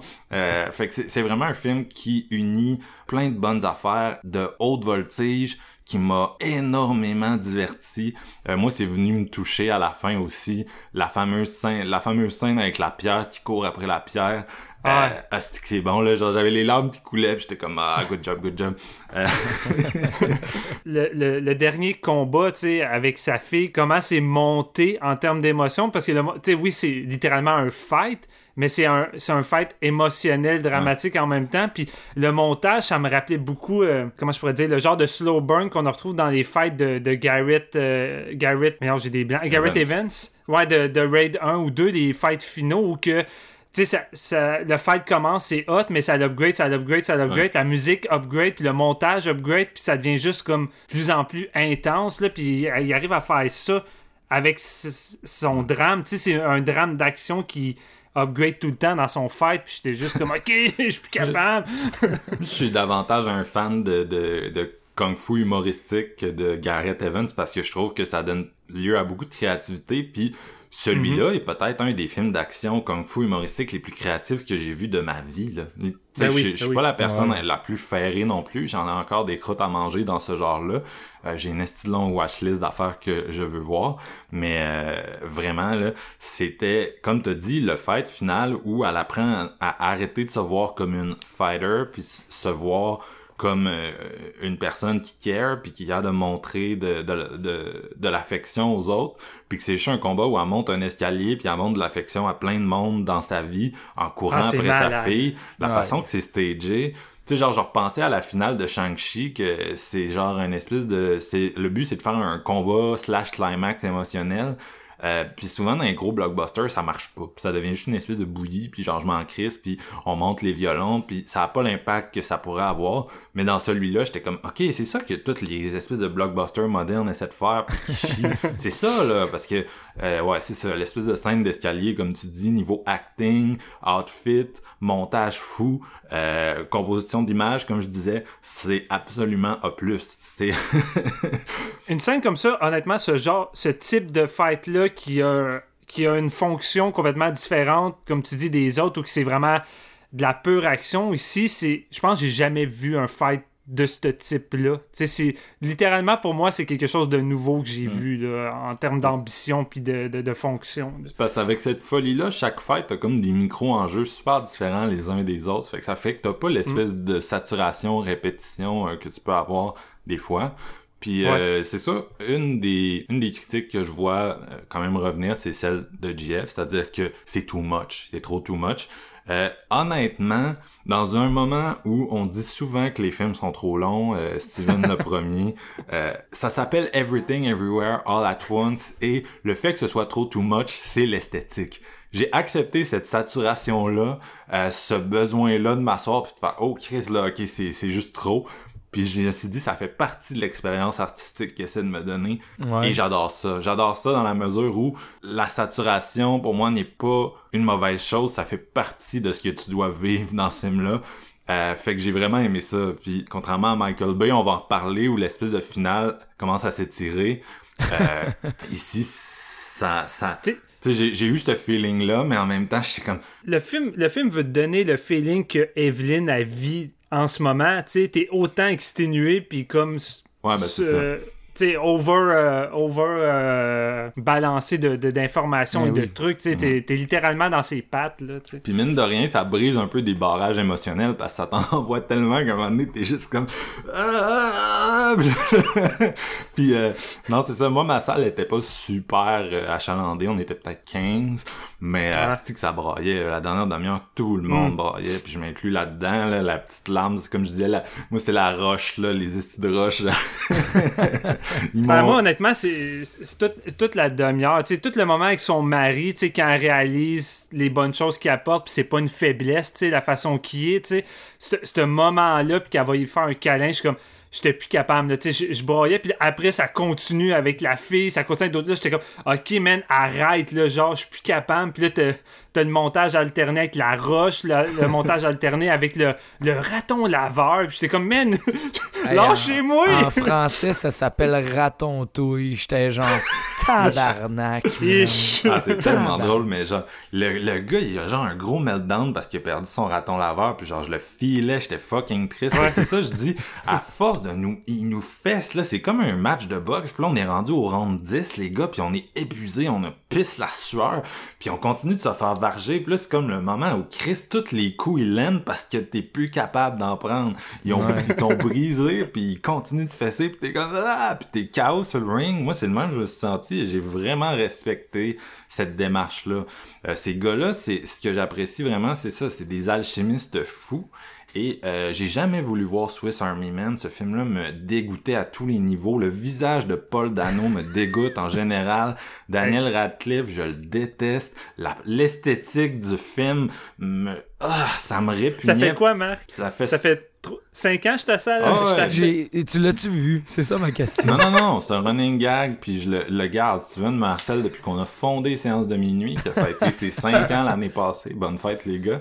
Euh, et euh, on a continué tout ce temps-là à, à, à, il a continué à me gosser pour que je l'écoute puis je veux pas ça me répugne mais euh, je, je, vraiment là je j'ai vu parenthèse mais Daniel Scheinert qui, qui a un petit rôle dans ce film là d'ailleurs là c'est le genre de, de de tripeux de BDSM qui se mettent un gag ball dans la bouche. Là. Le, le, le réalisateur euh, pas asiatique du duo euh, est, ah est, parti en mm. solo faire un film qui s'appelle The Death of Dick Long, euh, que je recommande si vous, vous, appréciez les deux autres films des réalisateurs parce que ça, même s'il est tout seul, ça fait vraiment dans le style de ce qu'ils font.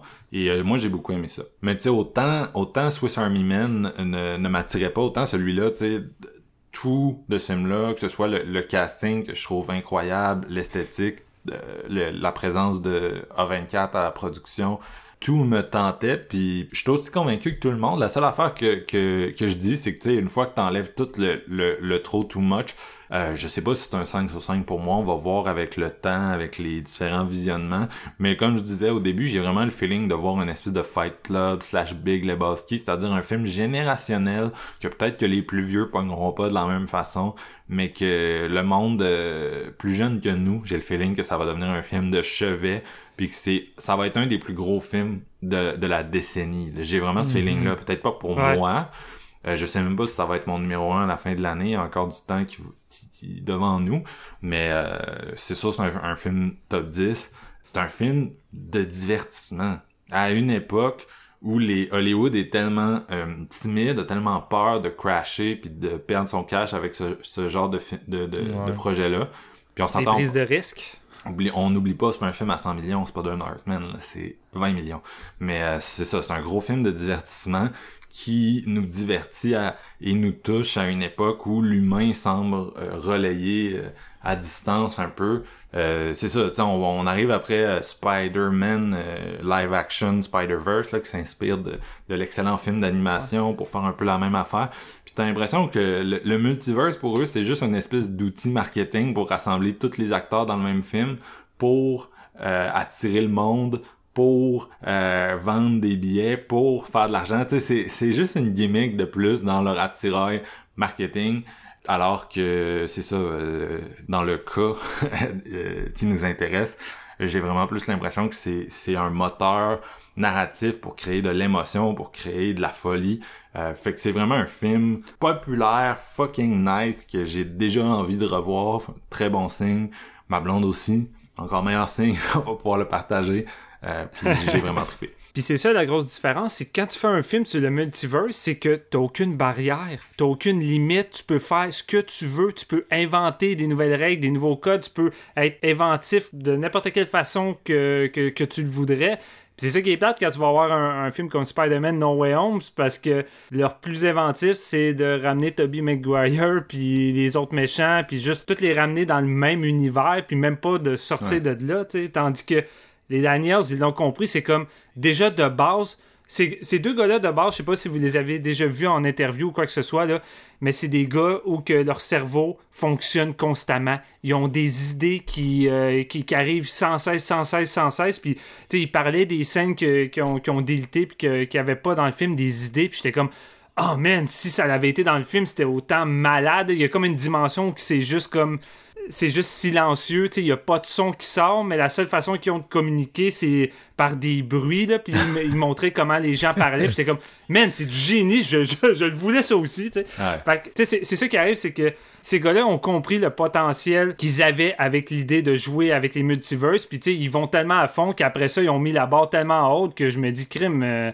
si les autres gros studios, euh, leur but avant tout, c'est d'exploiter le multiverse avec des, des rassemblements de personnages, puis de super-héros, puis de pas prendre de risques, parce que t'as pas le choix de prendre du risque avec ce genre de thème-là, parce que tu peux faire ce que tu veux, mais oublie ça, je veux dire, euh, j'ai le feeling que le restant de l'année, euh, les autres films qui vont être dans les plates-bandes du multiverse vont être un peu plus dol euh, face à Pensez-vous que ça va partir un trend, justement? Ben, tu sais, oui, on parle, on parle le, trend est déjà comme parti un peu, mais genre, l'impact que ce film-là a va découler plein de productions qui vont essayer d'utiliser les multiverses pour créer leur pitch de vente, Ben, clairement, moi, je pense que oui. Tu sais, je le disais, mais moi, je le crois que ce film-là, en tant que tel, c'est un game changer, puis ça hmm. apporte de quoi, tu sais, qui va changer le cours des, des, des prochain film. Puis ce qui arrive, c'est qu'en ce moment, le film est super bien reçu partout. Tu, regardes sur l'internet, c'est, genre c'est le film que tout le monde capote, mais quand tu regardes à l'extérieur, j'ai l'impression que personne encore dans mon, mon entourage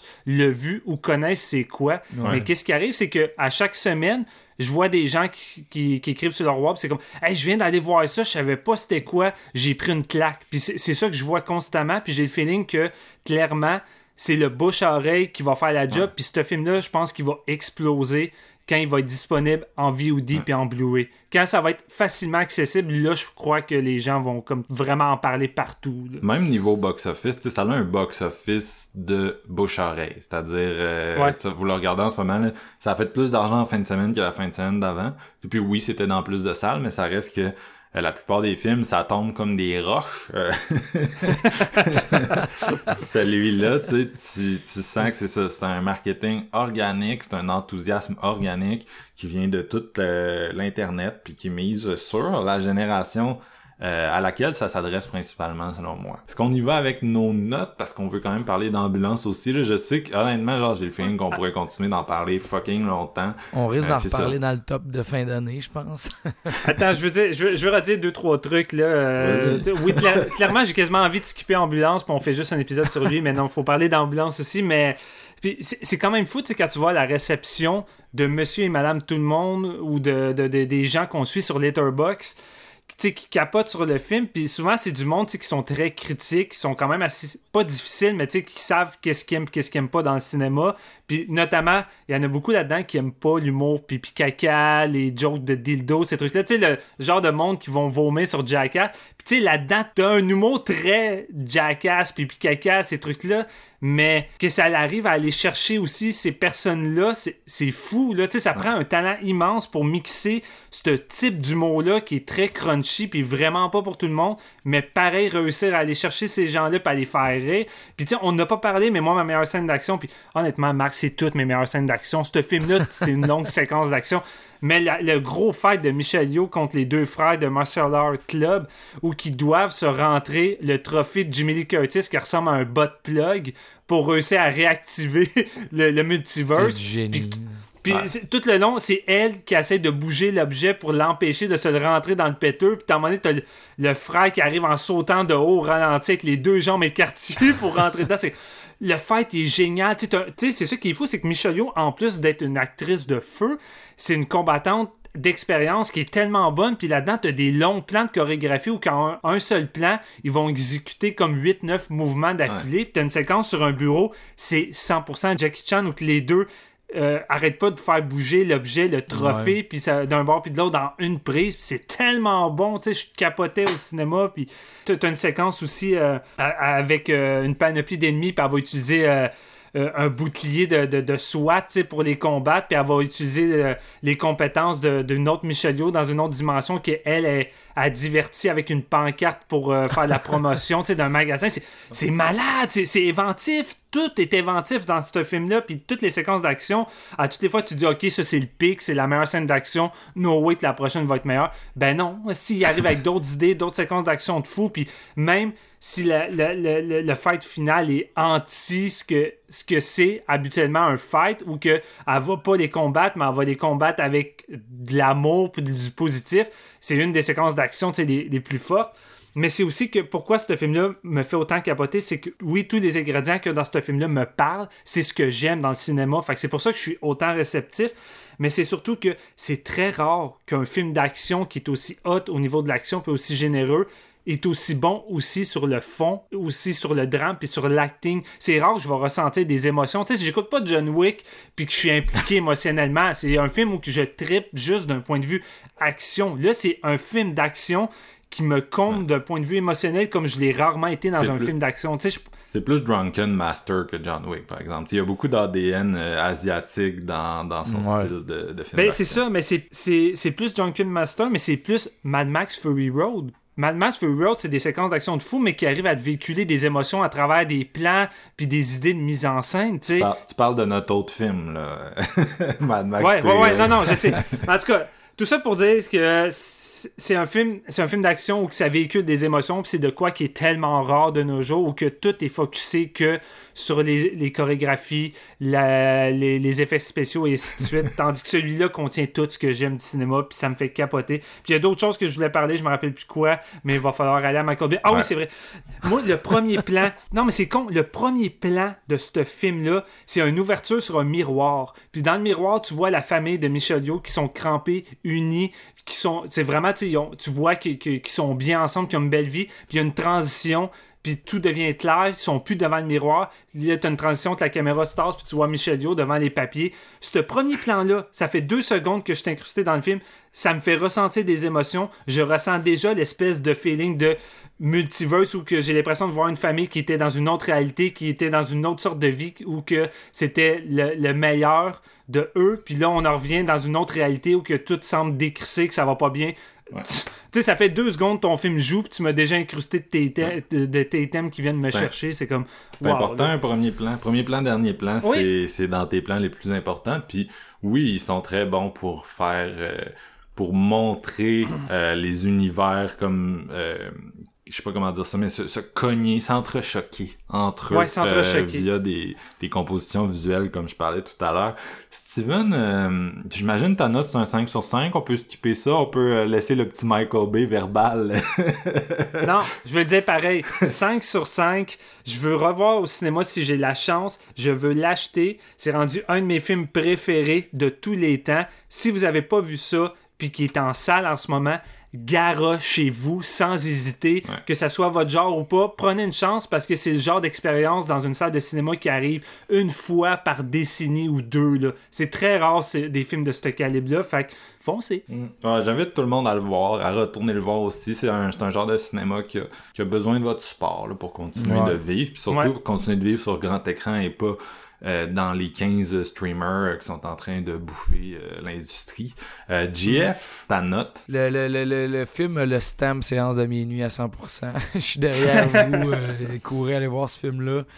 Je sais pas c'est quoi ma note, honnêtement. Je, je sais, je pense que c'est un 4 sur 5 qui va peut-être se transformer en 4.5. On verra, mais non, c'est vraiment de quoi qu'il faut voir en salle sur grand écran ça donne, euh, ça donne le vertige tellement que là-dedans. Mais bon, c'est un esti d'expérience de cinéma. Moi aussi, c'est un 4.5 euh, du grand, euh, du grand divertissement, du, un grand film de divertissement qui, malgré tous ses, excès, son humour, son mélodrame, n'oublie pas de, de garder des personnages, des êtres humains qui vivent des émotions sincères auxquelles on peut relate au centre de toute cette mm-hmm. espèce de cacophonie de multivers-là. Un espèce de de Eternal, de Eternal Sunshine on the Spotless Mind, là, niveau, euh, niveau euh, le drame qui se joue en dessous de tout ça.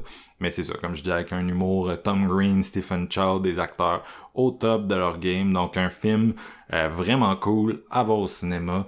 Et tout ça nous amène à un film qui est tout aussi intense, tout aussi relentless, non-stop, ambulance, Michael Bay. GF, je te cède le micro.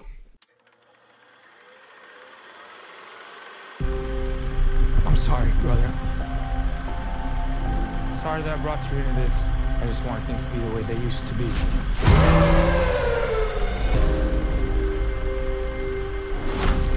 That's my brother, Will. I could use some help. My wife needs this surgery. This is real life. How's that right? You put your life down on the line for this country? You leave your family, your home? How much do you need? 231. How about more? 32 million. I need an extra man. I came to you for a loan. Look, have I ever gotten you anything that I couldn't get you out of? It's time for you to do something for your family.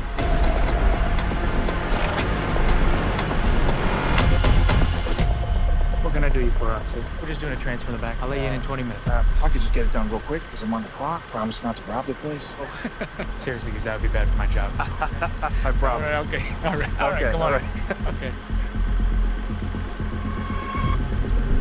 Let's go, D. You are all gonna have the greatest story to tell at dinner tonight. Get out! Yes, yes. Donc, euh, le dernier Michael Bay, le dernier film vertigineux, euh, le film d'ambulance qui est un remake d'un film euh, du même titre de 2005, un projet danois de 75 minutes, plus minimaliste, donc on s'entend. Ouais, c'est un huit lots. Ouais, Michael Bay il a repris le pitch, puis il s'est dit je vais faire du Bay Boom Boom avec ça. C'est, ça met en, vedette euh, Yania Abdul Mateen, qu'on a vu récemment dans le Candyman. Euh, mm-hmm. Matrix aussi, on retourne à Matrix, il joue le nouveau Morpheus. Ah, ouais. tu l'as pas vu? Pitch, non, j'ai pas vu Matrix, le nouveau encore. mais je suis pas un grand fan de Matrix, pour être honnête. Ouais. Ben, le nouveau le nouveau Everything Everywhere, qui a comme, il y a comme le, sa colonne vertébrale, mettons, c'est Matrix, là, puis on, il construit dessus, mais c'est L'espèce de message final d'amour, c'est la même affaire que Matrix 4 amène, mais je suis persuadé que la réalisatrice de Matrix 4 allait écouter Everything Everywhere et elle était comme Bon, ok, t'as gagné. c'est ça que je voulais faire, mais j'ai pas réussi. non, ben c'est bon, mais tu sais, c'est sûr qu'il faut que ça joue avec tout le lore des trois autres films, fait que c'est plus limité. Ça a une main dans le dos. Euh, mais j'ai trouvé ça le fun aussi, là. C'est, je sais pas aussi euh, tout que. Bref, je, te, laisse continuer sur Michael. Il pas de trouble. Euh, Là où Steven avait la tâche colossale de faire un résumé d'Everything Everywhere All at Once, ma tâche est de vous expliquer qu'est-ce qui se passe dans l'ambulance. c'est pas la même job. J'ai hérité du euh, petit euh, McValor McDonald aujourd'hui. Euh, c'est bon, Yania Abdul Mateen qui joue le personnage de Will Sharp, qui est un vétéran qui a servi pour son pays et qui est en manque d'argent, vraiment désespéré pour les, les, les frais médicaux de sa femme dans le fond. Il va aller euh, demander de l'aide à son euh, frère adoptif, Danny, qui est joué par Jake Gyllenhaal, le, grand Jake Gyllenhaal que j'aime beaucoup. Post, euh, post diss track de Taylor Swift. Là, je sais pas si t'avais vu l'espèce de clip où elle fait le, le burner. Là. il a mangé de la crise de mort. Ouais, non, mais il, est là quand même. Il est là. Il s'est présenté pour le projet. Ah, Man, t'as pas idée. ouais, c'est ça. Il y a Isa Gonzalez aussi qui joue dans, euh, récemment dans plein, plein, plein de choses. Là, entre autres, euh, ben, le dernier, euh, pas le dernier Furious, mais Hobbs and Shaw. Il a joué mm. dans Care a Lot, Godzilla Baby Driver. Baby Driver aussi, Alita, écoute, name it. donc, écoute, ça, ça, ça, résume les, les, les trois gros personnages, c'est ça. Danny, lui, au lieu d'y proposer, d'y donner de l'argent, il va échanger ça contre un service. Il dit on vient m'aider à faire le plus gros vol de banque de l'histoire de LA, dans le fond. Ils vont voler 32 millions. Lui, euh, Danny, son, ben, leur père, dans le fond, est Était une professionnel, légende, une légende du vol de banque qui est comme retiré, puis son fils a repris la job de la famille, si on veut. là, ils vont aller, euh, aller voler la banque. Ils sont tous arrangés avec une équipe, ils sont 5 ou 6, je pense. Puis ça va mal tourner, ça va mal tourner. Il y a eu un, mouchard et la, police les attendait. Finalement, les deux frères vont décider de se sauver en volant une ambulance qui a un policier blessé par balle par euh, le, euh, Will Sharp, qui est, euh, ouais, c'est ça. Abdul Mateen. Dans le fond, lui, il a blessé par balle. Il a comme mal réagi. Puis euh, bon, ils vont se sauver dans cette ambulance-là. Puis Eza Gonzalez, qui joue Cam Thompson, va être dans l'ambulance avec eux autres pour essayer de sauver le gars policier blessé. Puis là, s'ensuit une poursuite policière dans les autoroutes de LA de deux heures avec des plans de drone et des, des, des, plans de caméra rapprochés de face qui shake à la Michael Bay. Comme si bien Michael Bay sait le faire. écoute, on parle d'un d'un scénario papier très, très, très fin. Là. C'est sa mise euh, sur ces scènes d'action qui sont assez intenses. C'est, euh, ça s'arrête pas, comme euh, Jake Gyllenhaal le dit dans l'ambulance. On est un train, on ne s'arrête pas. Parce que je l'ai vu en VF, lui aussi, dans le même sens. non, ben, il dit On est une locomotive, on s'arrête jamais. C'est bon. Tu sais, c'est honnêtement, guys, ambulance, c'est du bon cinéma blockbuster, à souhait. Là, tu vas pas là-bas pour voir euh, des bons dialogues. Tu vas pas la, voir Ambulance pour nul autre que ces putains de scènes de poursuite. Michael Bay a décidé de faire exploser toutes les voitures de police de Los Angeles. des scènes qui succèdent. Là. Bon, on s'entend, le, le, personnage de Will Sharp est un excellent driver. C'est lui qui s'occupe de conduire l'ambulance. Puis, tu sais, oui, une ambulance, elle a un bon moteur parce que c'est supposé rouler vite pour sauver des gens mais il a conduit comme un chef parce que Hostie qui réussit à embourber toutes les polices de l'histoire, il break à des places pour faire des U-turns.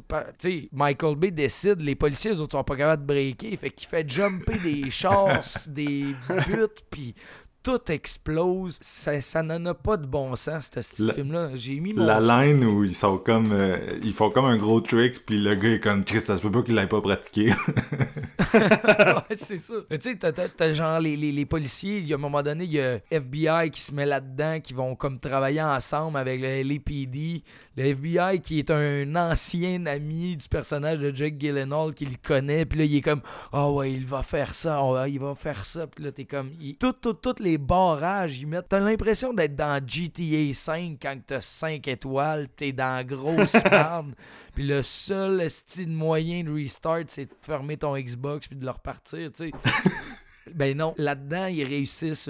Tout, tout, tout est bon pour passer en ambulance. Écoute, ils vont switcher d'ambulance, ils vont le peinturer, ils vont faire euh, plein, plein, plein de manigances pour réussir à pa- passer les polices. Il y a une espèce de scène où que la policière, euh, jouée par Isa Gonzalez, va devoir opérer à genre ventre ouvert le policier pour enlever la balle parce qu'il y a une hémorragie interne, mais ils ralentissent pas. On est une locomotive, on ne s'arrêtera pas. T'as Jake Gyllenhaal qui a de l'air sa coke tout le long, esti, il joue genre plus gros que nature. C'est comme, c'est, c'est comme des, des, des, des... Voyons, esti, j'ai déjà Des fait... caricatures? Ouais, des caricatures, mais j'ai déjà fait cette comparaison-là sur séance, mais un genre de bobblehead qui crie, là, tu sais. Jake Gyllenhaal, quand il est en crise dans ce film-là, il est en crise pour vrai. Il est comme, non, non, non, c'est moi qui décide, le plan, je vais te sauver, on va sortir de là quand tu sais très bien que ça va mal finir. On C'est un Michael Bay, fait que tu sais comment ça va finir, la petite grosse rédemption des personnages. Tu vois ça arriver gros comme un, tu sais, gros comme le bras, mais ça reste le fun. C'est le, le- le truc important de ce que j'ai pensé, c'est que après Everything Everywhere All at Once, Ambulance m'a juste nettoyé de tout ce qui était de too much pour me remettre du too much que j'avais pas besoin d'analyser. Je le vivais puis j'ai dit ah c'est correct. Ah un autre euh, un autre char qui explose. Ah, un autre accident. Un autre U-turn il passe à drift avec l'ambulance. Let's go c'est pas grave. J'avais pas besoin de réfléchir. C'était juste du divertissement poubelle classique de blockbuster américain sais, on y va pour la patrie, on a travaillé pour les États-Unis, on est là, on a un petit problème, on va s'en sortir quand même. C'est un peu ça, tu. Michael Bay a acheté la prémisse du film danois, puis probablement qu'il y avait plus de profondeur d'un personnage dans le film danois de 75 minutes que dans son esti de trip de 2h20, mais ça reste que je pense que c'est le genre de film qui mérite d'être vu en salle, juste pour décrocher, là. T'as eu une grosse semaine à la job, c'est t'es arrivé des trucs, puis tu files pas trop, ben gars, va voir ambulance, puis après ça, tu vas te dire, ma vie va bien, finalement. T'sais, les autres sont dans bullshit ben raide, mais tout est bien qui finit bien. J'ai vraiment beaucoup aimé ça. Même si je suis pas capable de dire autre chose que ces gens-là n'avaient, c'est du so bad it's good comme j'aime autant. J'ai- j'ai- J'aime le style, je, veux dire. c'est- Mais on dirait qu'ici, il fait quand même par exprès, puis tout le monde est derrière le projet. Tout le monde y croit. Je veux dire, les estis de, de, de plans de fou, les... t'as le vertige, les caméras tournent tout le temps, sont dans le ciel. Je veux dire, il y a de l'argent en arrière de ça. là. Il y a bien plus d'argent qu'en arrière Everything Everywhere All at Once, mais Ouais, mais il n'y a pas tant que ça au bout du compte. Non, Quand ben, Marc me dit le, montant tantôt, j'ai comme débuzzé. c'est ça, j'étais convaincu aussi avant tantôt que c'était crissement plus que ça. Mais reste que, tu sais, c'est du drone, c'est du drone, c'est vertigineux, ça, ça, ça virevolte, man. c'est- Puis il y a une ambulance puis des millions de chars de police. Si tu veux voir ça, honnêtement, tu sais à quoi t'attendre. C'est comme un genre de Fast and Furious, mais à trois personnages. C'est un peu ça. Il y a, y a une espèce de, de- de- de dynamique dans l'ambulance aussi entre les personnages où ce que lui, euh, Will Sharp, il voulait pas vraiment là, se mettre dans les plats avec son, son demi-frère. Il voulait juste de l'argent pour sauver sa femme. Il est comme, il essaye de, de, de, de s'allier avec euh, Cam Thompson, qui est la paramédic. Qui. Mais t'as le Jake Gyllenhaal au travers qui est comme fou de rage, puis genre, non, c'est moi qui c'est moi qui lead ça, on va s'en sortir. Mais il y a quand même un bon fond, tu sens qu'il est comme pas un meurtrier, il va avoir une certaine de retenue au travers de ça, puis à un moment donné, il va avoir des, des un gunfight insane où ce que tu comprends plus trop qu'est-ce qui se passe tellement que le montage va vite. C'est vraiment du Michael Bay pur et dur. Sauf c'est pas aussi bon que ses bons coups, je te dirais. Je pense que c'est plus euh, dans l'optique. euh, ça a l'air d'être un genre de Transformer, mais avec des voitures, si on veut. Au lieu d'être avec des estis de camions. Mais j'ai aimé ça. Je je peux pas dire autre chose que ça m'a plu, ça m'a détendu après la ride que j'avais vécue avec les frères Dans. Honnêtement, c'était différent. Puis dans l'ordre où je les ai vus, ça fitait. C'est de quoi de aussitôt vu, aussitôt oublié. Mais s'il passe à la télé, mettons un, sam un samedi soir que je fais rien, puis que dans le temps ça passait à TVA, je l'aurais réécouté. C'est un peu ça pour, euh, pour Ambulance. C'est pas complexe comme, comme notre premier film de Double Bill, mais ça reste comme une crise de ride euh, qui arrête pas jamais. Je vais y aller. Euh... Holy shit que je suis pas d'accord. Tellement pas d'accord. Je t'écoutais en serrant les dents, JF. Bon, pour- Ah, premièrement, moi, Michael Bay, ça a longtemps été quelqu'un que j'ai pas aimé. C'était un, un punchline quand j'étais ado, un running Mm. gag. J'aimais pas son style. Je le trouvais excessif. euh, euh, loud, tu sais, le gars qui gosse dans un party, misogyne, euh, Qui s'aime trop. c'est ça, Ah trop, ouais. too, trop too much, il se trouve trop hot, son humour, euh, ça m'a jamais tant fait rire. Euh, puis moi, il y avait deux exceptions à ça pendant un bout, c'était The Rock. The Rock, je pense que c'est le film pour le monde qui aime pas Michael Bay, là, Nick Cage, Sean Connery, Ed Harris, Ouais. pas mal considéré comme son meilleur, on s'entend. Euh, Ouais. C'est comme le film qui, qui, même si t'aimes pas Michael Bay, tu vas aimer ça. Puis l'autre film, c'était Pain and Gain. Pain and Gain, c'est comme le film où le monde se sont comme mis à dire Hey, Michael Bay, c'est peut-être pas un cave, il a l'air de comprendre la joke qui est son propre cinéma. Fait qu'on dirait que ça a comme autorisé les gens à accepter qu'est-ce que Michael Bay fait. Euh, dans les dernières années, genre, je l'ai déjà écrit, mais je vais le répéter ici, euh, désolé de radoter, mais Michael Bay, c'est comme, il a pas changé, là, il a pas changé, il fait le même crise de cinéma qu'il y a 25 ans. La différence, c'est l'industrie autour de lui, qui a tellement changé qu'on est passé d'un gars qui était pour moi le fond du baril hollywoodien à quelqu'un qui, au moins, il a son propre style, au moins, il a une liberté, au moins, il assume qu'est-ce qu'il fait, au moins, il a du fun, au moins, il essaie de créer quelque chose cinématographiquement parlant. Et euh, j'ai bien aimé 13 Hours. Tu sais, on s'entend de l'intrigue. euh, euh, ambassade en Libye, là, c'est limite en tabarnak, mais niveau mise en scène, c'est c'est un peu à la The Rock. C'est pas un film qui va plugger plein d'humour. Euh, ça se prend au sérieux, c'est nice. C'est comme une espèce de huis clos siège. Euh, fait qu'en termes de film d'action, c'est divertissant. Euh, en termes de moralité, je vous laisse en juger, là, c'est vraiment douteux. Six Underground, son film Netflix, il y a certaines de mes scènes d'action préférées euh, des dernières années là-dedans, notamment quand ils sont dans l'espèce de, de building, là, puis que l'eau passe, puis qu'elle elle fait exploser euh, les vitres. J'ai tellement trouvé ça le fun et bien foutu. Euh, c'est ça, Six Underground, c'est le film que j'écoutais, que j'étais comme, c'est pas tant différent de Bad Boys 2. Euh, la différence, c'est vraiment que le cinéma de ce calibre-là, de ce budget-là, a dévolué dans les 15 dernières années solidement. Euh, bref, ce qui nous amène à Ambulance. Les gars, c'est la première fois que j'allais au cinéma voir un film de Michael Bay. Comme je disais, je l'ai jamais aimé, je m'en suis toujours foutu. Mais là, pour une fois, j'étais excité. J'en parlais à Steven, j'étais comme, on veut de l'action, il y a pas beaucoup d'action, c'est un retour tranquille au cinéma pour le genre. Ambulance, ça va être nice. Ça va être nice. Fait que Je m'en vais voir Ambulance de Michael Bay, let's go. Je viens juste de voir Everything Everywhere. Je suis comme, man, je suis un peu essoufflé. Un autre film de 2h20, je sais Michael Bay ce qu'il fait. Euh, TDAH, technique, là, c'est genre Ouais. 360 degrés. Wouh, wouh! Qu'est-ce que je vais avoir? Et j'ai eu le meilleur fucking film de Michael Bay. Le masterpiece de Michael Bay. Ce film-là est la Tabarnak. de bombe. Let's C'est go. la Oh, calice shit. de claque d'action de l'année 2022. C'est tellement fucking bon. J'étais... Marc m'a au dépourvu, là, je me demande si c'est pas une joke. Non, man, C'est- Chris, tu me niaises C'est le fun. Non, non, mais- c'est pas le premier. Moi, je- j'adore, j'adore les, les car chases, vous le savez. C'est un car ouais. chase non-stop. Non-stop. Déjà Ouais. là, en partant, c'est hot. Mais, euh, on parlait de Mad Max Fury Road tantôt. C'est probablement le film le plus kinétique depuis Mad Max Fury Road. Me niaisez-vous, la crise de mise en scène que Michael Bay te sort là-dedans, c'est, c'est pas seulement une réinvention de son style habituel, c'est une réinvention du cinéma mainstream tout court. Quand t'écoutes les Daniels, tu te dis, OK, on va avoir euh, 20 ans de, de euh, 10, 10, 15 ans d'étudiants de, de cégep, là, qui vont essayer d'émuler euh, qu'est-ce qu'ils font parce que ça va avoir cet impact-là. Film qui va euh, faire triper le monde, qui va les inspirer à faire leur propre film, euh, à lâcher leur propre fou avec les moyens qu'ils ont. Mais quand t'écoutes genre ce que Michael Bay fait, t'es comme ok man, tout le monde qui fait des scènes d'action, Tom Cruise il écoute ça là, puis il, il, bave là, il bave un petit peu là parce qu'il veut, il veut cette qualité là. Ok, Qu'est-ce qui se passe dans l'ambulance qui est fucking awesome, à part le fait qu'il y a des véhicules qui bougent tout le temps, puis que moi, quand ça arrive, j'ai un fétiche? Euh... Michael Bay là-dedans.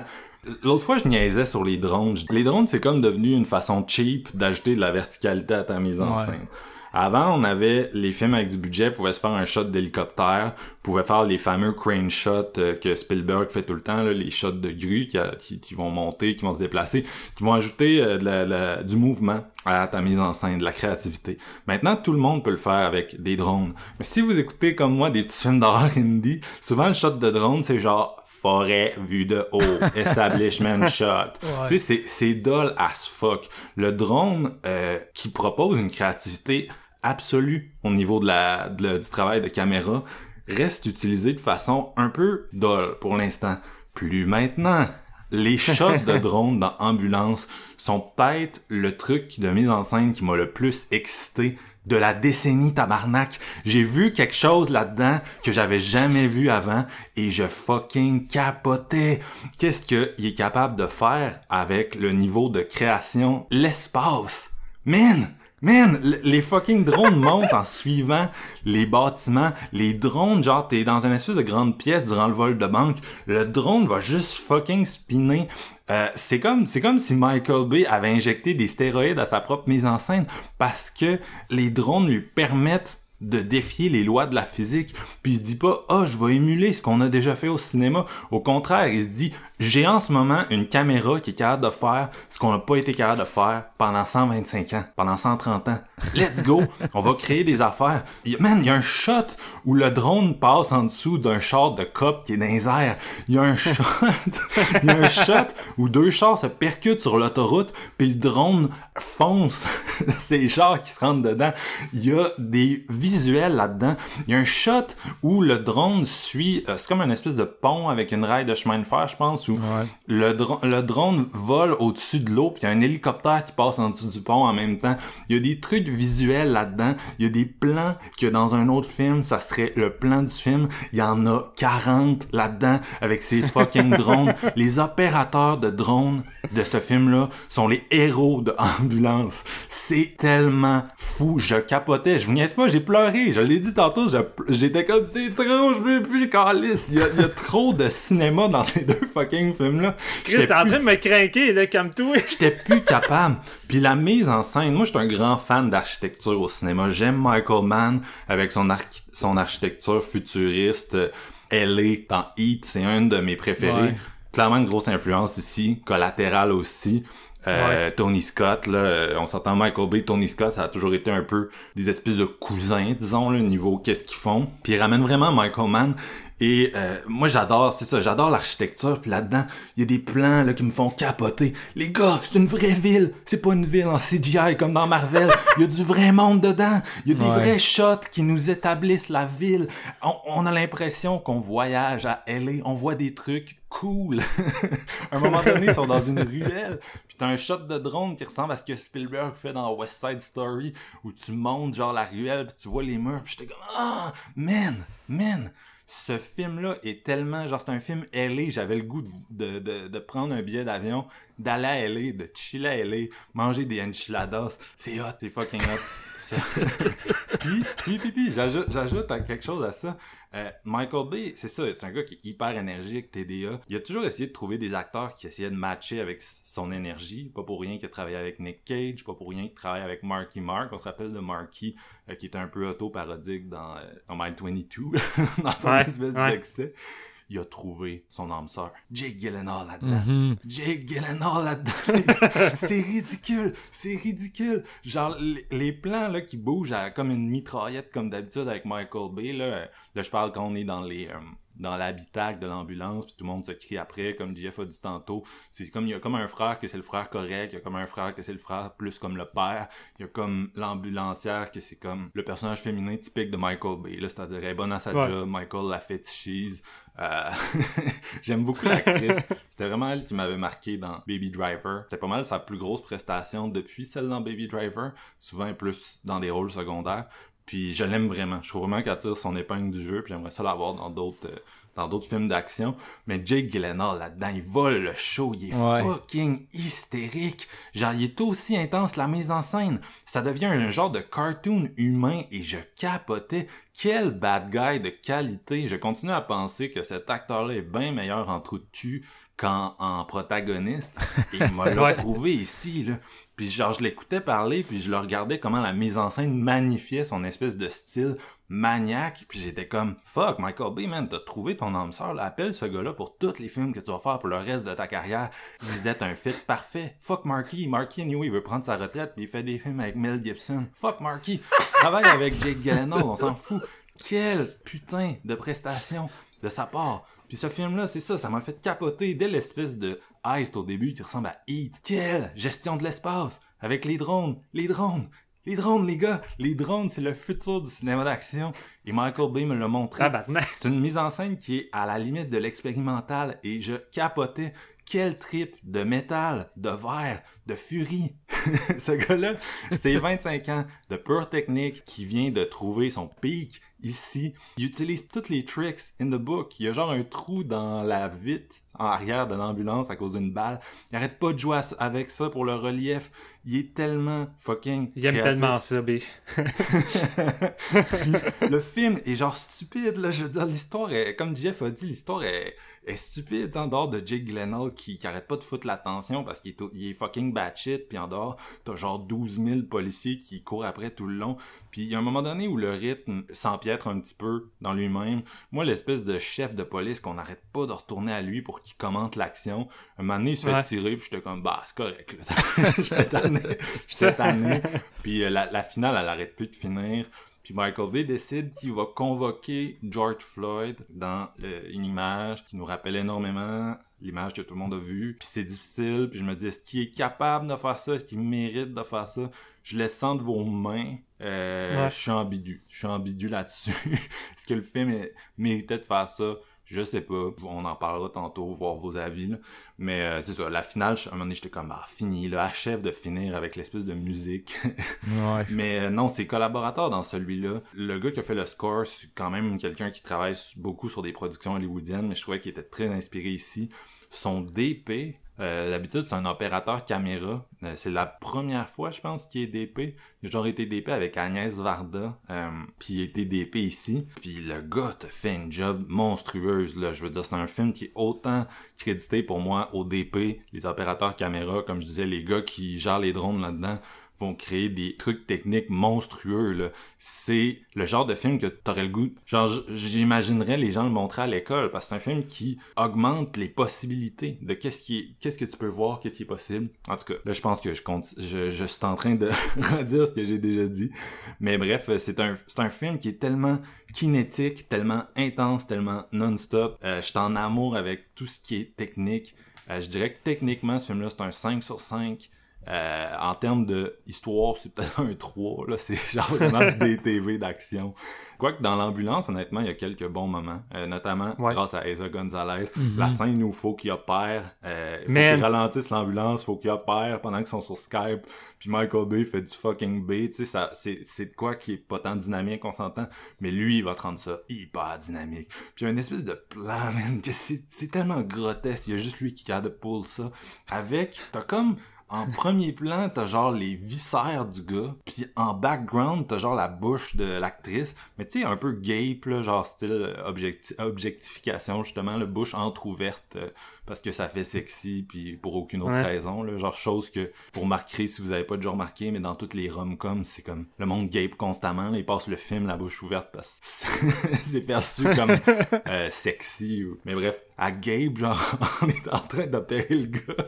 Puis là, la transition, c'est juste genre les viscères qui explosent, puis elle qui se fait asperger de sang. Puis j'étais comme, What the fuck? C'est du génie! Fait que, fait que ça fait longtemps que je lis des Michael Bay apologists puis qui me font un peu chier parce que je suis comme, dude, là, c'est pas si bon que ça son cinéma. Mais ici, j'ai vraiment compris. Puis je sais pas si c'est. En tout cas, pour moi, c'est son meilleur, c'est son magnum opus. C'est vraiment là où il s'est raffiné, il est retourné à la base, il a parlé de vrais humains dans une vraie ville, avec de la technique en plus, euh, le genre de prémisse que tu voyais bien plus dans les films de Joel Silver des années 90 que tu le vois aujourd'hui. Le box-office le prouve, il est en dessous d'Everything Everywhere au box-office, le monde s'en fout.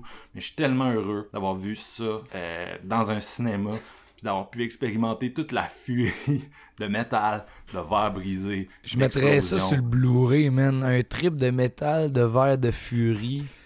en quote, là, je mettrais ça sur le Blu-ray, puis ça va Claire, clairement, clairement. Sais, je, préfère un Mad Max Fury Road, bien sûr, c'est un de mes films préférés, c'est rendu top 10 all-time pour moi, euh, petit update. Mais, euh, tu sais, j'ai de la misère à comprendre, si vous tripez sur Mad Max, comment vous avez pas pu avoir cette espèce de gut feeling-là d'intensité ici, euh, malgré, c'est ça, des personnages des personnages moins, moins intéressants là, que, dans, que ce qu'on va faire dans Mad Max, mais mhm. j'ai vraiment retrouvé cette espèce de kinétique-là qu'on voit très, très, très rarement euh, dans un film. Là, ça arrive juste quand quelqu'un est au sommet euh, de ses capacités. Pognez-le au cinéma avant qu'il soit parti. Il va partir vraiment vite. On va genre sortir l'épisode une semaine après qu'on ait enregistré. Il va genre rester trois jours pour que vous le pognez. Pognez-le dans ces trois jours-là. Si vous aimez l'action, bien sûr, vous regretterez mm. pas si vous n'êtes pas des mangeurs d'action, euh, peut-être pas, là. Steven, je te laisse y aller, là. C'est juste, j'écoutais Jeff en parler, puis j'étais comme, qu'est-ce qu'on n'a pas vu le même film, là, ça m'a, ça m'a craqué. hey, euh, Marc, t'as-tu une oreillette Bluetooth dans ce moment? Euh, juste savoir si c'est un autre marque d'une autre dimension. alors, alors, là, toi, t'étais parti sur ton film, là. Laisse-moi me partir sur le mien. ok, c'est ça, j'avais de l'air? Ok, je comprends. Je pense que c'était le double feature qui m'excitait le plus depuis longtemps quand c'est sorti au cinéma. Ces deux films-là, j'arrêtais pas d'en parler avec toi, Marc. Puis à quel point qu'on était en manque d'action. En tout cas, cette année, je trouvais ça. Je trouvais que l'année niveau action, on n'avait pas eu grand morceau. Je trouvais ça quand même assez fade. Puis là, je me disais, ok, man, je vais me faire bombarder deux films euh, d'action de deux heures et quart. Ça va y aller à fond, tu sais.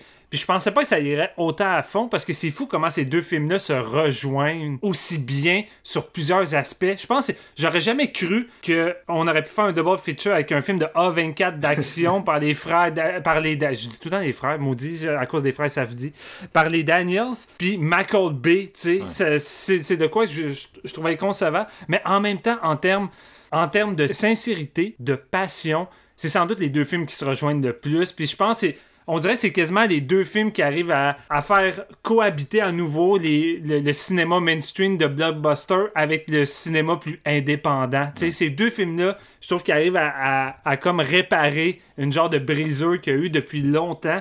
40 millions, man. 40 millions. 40 millions. C'est ridicule. Ça n'a pas de bon sens, ça. J'ai peut-être un petit peu moins capoté que toi. Marc, toi, t'es vraiment intense, puis ça, j'aime ça. Mais, man, c'est le meilleur film de Michael Bay depuis The Rock. Parce que je considère encore The Rock vraiment son meilleur, mais c'est définitif. souvent aussi. ouais, ben c'est ça. J'ai quand même hâte de revoir Ambulance parce que j'ai pris mon pied. C'est son meilleur film depuis les années 90 mais c'est sans doute le film d'action, le blockbuster, si on peut dire blockbuster, 40 millions, Chris tellement minime, j'ai même pas envie de dire blockbuster, là, mais... C'est moyen, à une autre époque, ça aurait été un moyen budget, pour Hollywood, pour les standards hollywoodiens. Mais c'est sans doute, tu sais, celui qui sonne le plus vrai avec Everything cette année que j'ai vu, dans le sens où que je, l'ai dit avec Everything, tu sais, on est surpeuplé de films surproduits ou que tu 50 millions de, de, concepteurs d'effets spéciaux qui font du CGI, des décors. Tu sais, j'en parlais à Marc, j'ai écouté euh, Spider-Man No Way Home dernièrement, puis je dis, une des choses qui me gosse le plus dans les Marvel dernièrement, c'est que même les endroits les plus anodins qui sont tournés dans le film, que ce soit dans le quartier de Spider-Man, devant le bloc appartement, tout alentour est en CGI. La nature, les voitures qui passent, t'as même des, as même des, des, des, gens de la population qui sont en CGI. C'est tout le temps, tout le temps en CGI devant des écrans verts au point que ça m'agresse l'œil. Ça m'agresse l'œil parce que, un, tu sais, Marvel sont pas réputés pour avoir le meilleur CGI. Honnêtement, c'est pas le CGI qui trompe l'œil. C'est rarement aussi peaufiné qu'un. Je donne ça comme exemple, mais tu sais, un Alita ou les films de Cameron, tu sais, ça, c'est vraiment peaufiné à fond. Puis c'est de quoi qui me gosse parce que ça manque d'avoir des vrais quartiers, des vrais décors. Puis tu sais, t'as dit beaucoup de trucs que j'allais dire de toute façon, Marc, vu que tu m'as devancé, mais tu sais, ça fait très Michael Mann, ambulance. Puis tu sais, clairement, Michael Bay est en mode Michael Mann ou que, oui, le gunfight rappelle beaucoup Heat, mais c'est surtout d'utiliser la ville comme personnage en part entière, puis il filme avec une passion. Tu, vois que Michael Mann, il aime est comme Michael Mann aime ou également les villes qui tournent dans ses films, tu. Puis la ville est vivante. La, ville est vivante. Les, les, les, plans de juste les graffitis, les ramasseurs de poubelles, qui mhm. ramassent des poubelles au coin de la rue, tout ça, ça me ramène des années 90 parce que Michael Bay, c'est sans doute un des réalisateurs qui s'est jamais conformé au changement. Michael Bay fait du Michael Bay depuis qu'il a commencé à faire du cinéma, depuis qu'il a commencé à faire des vidéoclips, parce qu'il a commencé dans le vidéoclip, puis il a jamais changé. La seule différence, puis tu l'as dit, Marc, c'est l'industrie qui a changé, c'est les moyens. Puis, ben, il continue de faire ce qu'il veut. Puis, c'est quand même fou de voir un réalisateur de ce type-là qui se conforme pas, qui continue de faire des cinéma puis qui continue de recevoir des grosses sommes, puis de pouvoir faire les films qu'il veut. Puis, moi, j'ai détesté sa période, euh, sa période Transformer. Puis, hmm. je respecte. Je respecte beaucoup de choses d'un point de vue technique parce que malgré a beaucoup de CGI dans les Transformers, Michael Bay priorise tout le temps le vrai, les vraies explosions. Tu sais, Transformers 3, euh, une des scènes les plus révolutionnaires qu'on avait eu depuis un long moment avec les gars qui sautent en jumpsuit à travers euh, la ville, à travers les immeubles, qui a été tourné pour de vrai. C'était de quoi qui avait jamais été fait. C'était une séquence qui était vraiment dangereuse. Puis évidemment, ça passait dans le bar parce que Transformers 3, c'est un film de merde. malgré que techniquement, il y a vraiment des bonnes choses, j'aime pas ça. J'aime pas les, robots CGI, j'embarque pas, les personnages sont cons. C'est pas le cinéma de B qui m'attire. Puis Ambulance, c'est le retour aux sources de B qui revient à ce qu'il faisait avant. Puis dans un air où que ça nous manque ce type de cinéma-là qui semble plus véridique maintenant, euh, ou qu'à l'époque on se disait ah, c'est tellement cabochon, mais tu l'as dit, Marc, maintenant c'est ça a de quoi de plus vrai, de plus passionné, parce que Michael Bay, tu le vois qui s'éclate derrière sa caméra. Ce gars-là, il tourne ce film-là comme si c'était son meilleur film euh, de sa vie, de sa filmographie. Il trippe. à chaque séquence, il trippe. Il y a du monde dans la rue pendant le heist. Il y a une petite madame couchée en dessous d'un banc de parc pendant que chose y rampe en, agonisant dans son verre ouais, c'est malade.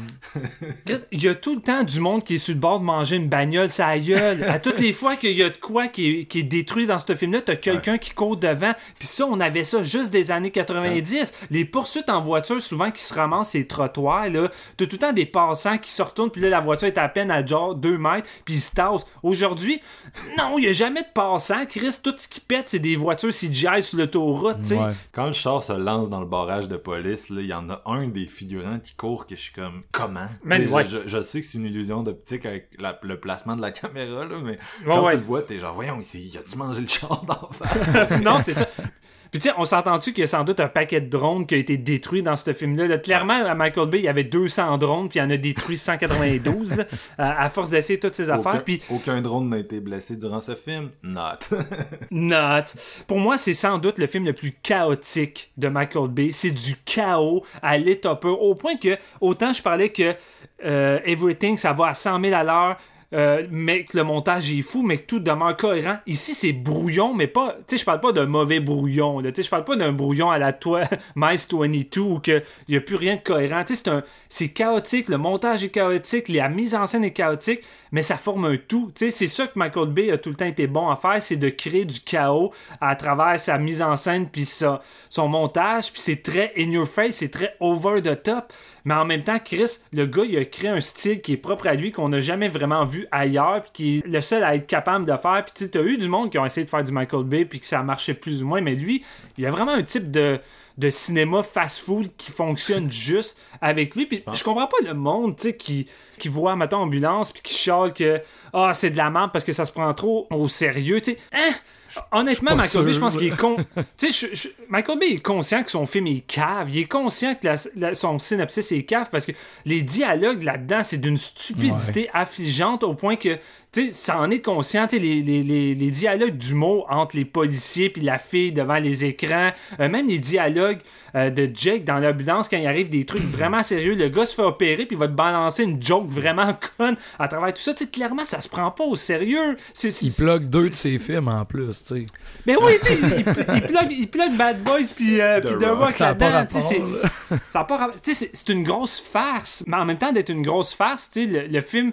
Michael Bay traite le film pareil avec un, un premier degré dans son action, mais dans son contenu. tension, là, dans, dans qu'est-ce qu'ils font. Qu'est-ce que tu dis? Il y a une putain de, de tension de tous les instants là, dans ce film. Ben c'est ça, il y, a une, il y a une tension qui demeure constante, même si c'est stupide. Puis, je veux dire, tu l'as dit, mais le, le film, c'est quoi? Ça dure 2h15. Il t'installe les bases en quoi? 8 minutes? 8 minutes, tu connais les enjeux du personnage. Sa femme a le cancer, elle va crever s'il n'y a pas d'argent. Il va avoir son, son demi-frère Jake. Tu sais qu'ils ont euh, une relation tendue depuis le temps parce que Jake continue à voler des banques. Il demande s'il peut l'aider. Jake, il dit, ah là, en ce moment, tout de suite, tu sais, c'est même pas, on prépare un coup, c'est comme, là, on, on s'en va voler une banque de 35 millions. Avec un dude dans? Google. avec un doux dans le gars- avec la pire équipe de cabochons de voleurs de banque que tu as vu de ta vie, tu sais. Vraiment une gang de clowns. Ça m'a tellement fait rire, c'est genre, c'est genre, euh, le frère est comme, ben là, moi, je voulais, je suis juste venu ici pour avoir un prêt pour toi. Puis la réponse, comme pour justifier que le frère va aller avec Jake, c'est genre Jake qui est comme, ah, mais là, tu comprends pas, tout mon argent est dans cette ice-là, j'ai tout investi dans cette ice-là, j'ai rien à te donner. Puis là, l'autre gars est comme, ok, je vais venir faire le ice. Non, mais c'est ça. N'importe quoi, fais juste attendre une journée, puis rappelle-les si son ice t'a bien été, il va en avoir Mais tu sais, 8 minutes, il t'installe toutes les bases bien basiques que t'as pas besoin de t'éterniser. Puis après ça, c'est le film part, puis il y a, a pas de niaisage, ça l'arrête plus. Puis même ces moments-là, B, il est hyperactif. B, il est pas capable de tourner un seul dialogue ou une seule conversation avec une caméra stable. Même Jake est en train de parler avec son frère, puis la caméra fait le fameux 360, puis ça arrête plus, puis c'est lui qui essaie de le convaincre. T'es comme, même la séquence de- des deux frères qui essaient de convaincre de faire le A, c'est tourné comme une séquence d'action. B, là, il est juste comme, moi, je veux de l'action, comme pendant deux heures et quart. C'est ça qu'il va faire. Puis tu l'as dit, tu sais, les drones, ça lui a ouvert une nouvelle porte. S'est dit, hey man, on peut faire ce qu'on veut avec ça.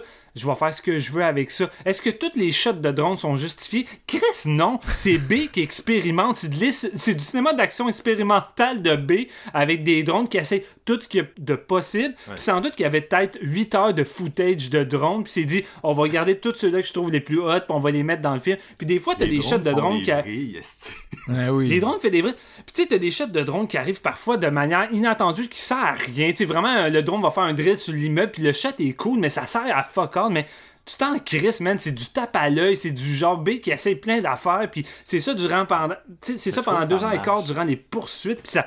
Ça, Ça, marche. vraiment une ambiance oppressive, genre. euh, mais c'est vraiment plus abstrait. En tout cas, moi, mon feeling, tu sais, c'est Ouais. c'est de quoi qui est, qui est abstrait, genre. C'est vraiment un mood, là, un estime mood, genre. Vraiment. Non, c'est littéralement ça. Puis, je suis un fan de poursuites comme toi. Fait que moi, les films où que c'est euh, un synopsis de c'est une poursuite pendant deux heures qui arrête pas à la speed puis à la Mad Max, tu sais, moi, ça me fait triper. Fait que ça me- Déjà là, de base, j'y allais pour ça. Puis, tu sais, oui, j'ai vu Everything avant. Oui, je me disais, Chris, man, j'aimerais ça être impliqué aussi, aussi intense que dans Everything avec les deux frères. Tu sais, toute la, finale, tu sais, ça.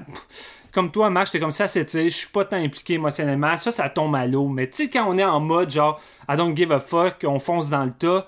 Je veux dire, le film, c'est du chaos à l'état pur, puis il y a des idées par-dessus, des idées constamment. Moi, la séquence d'opération pendant une poursuite alors que la fille elle a jamais opéré puis il faut qu'elle opère à travers le, le, le téléphone avec des chirurgiens en train de jouer au golf. Non, son, son ex qui genre, est en train de faire chauffer son, son général Tao, euh, plat préparé. Ça a pas de bon sens.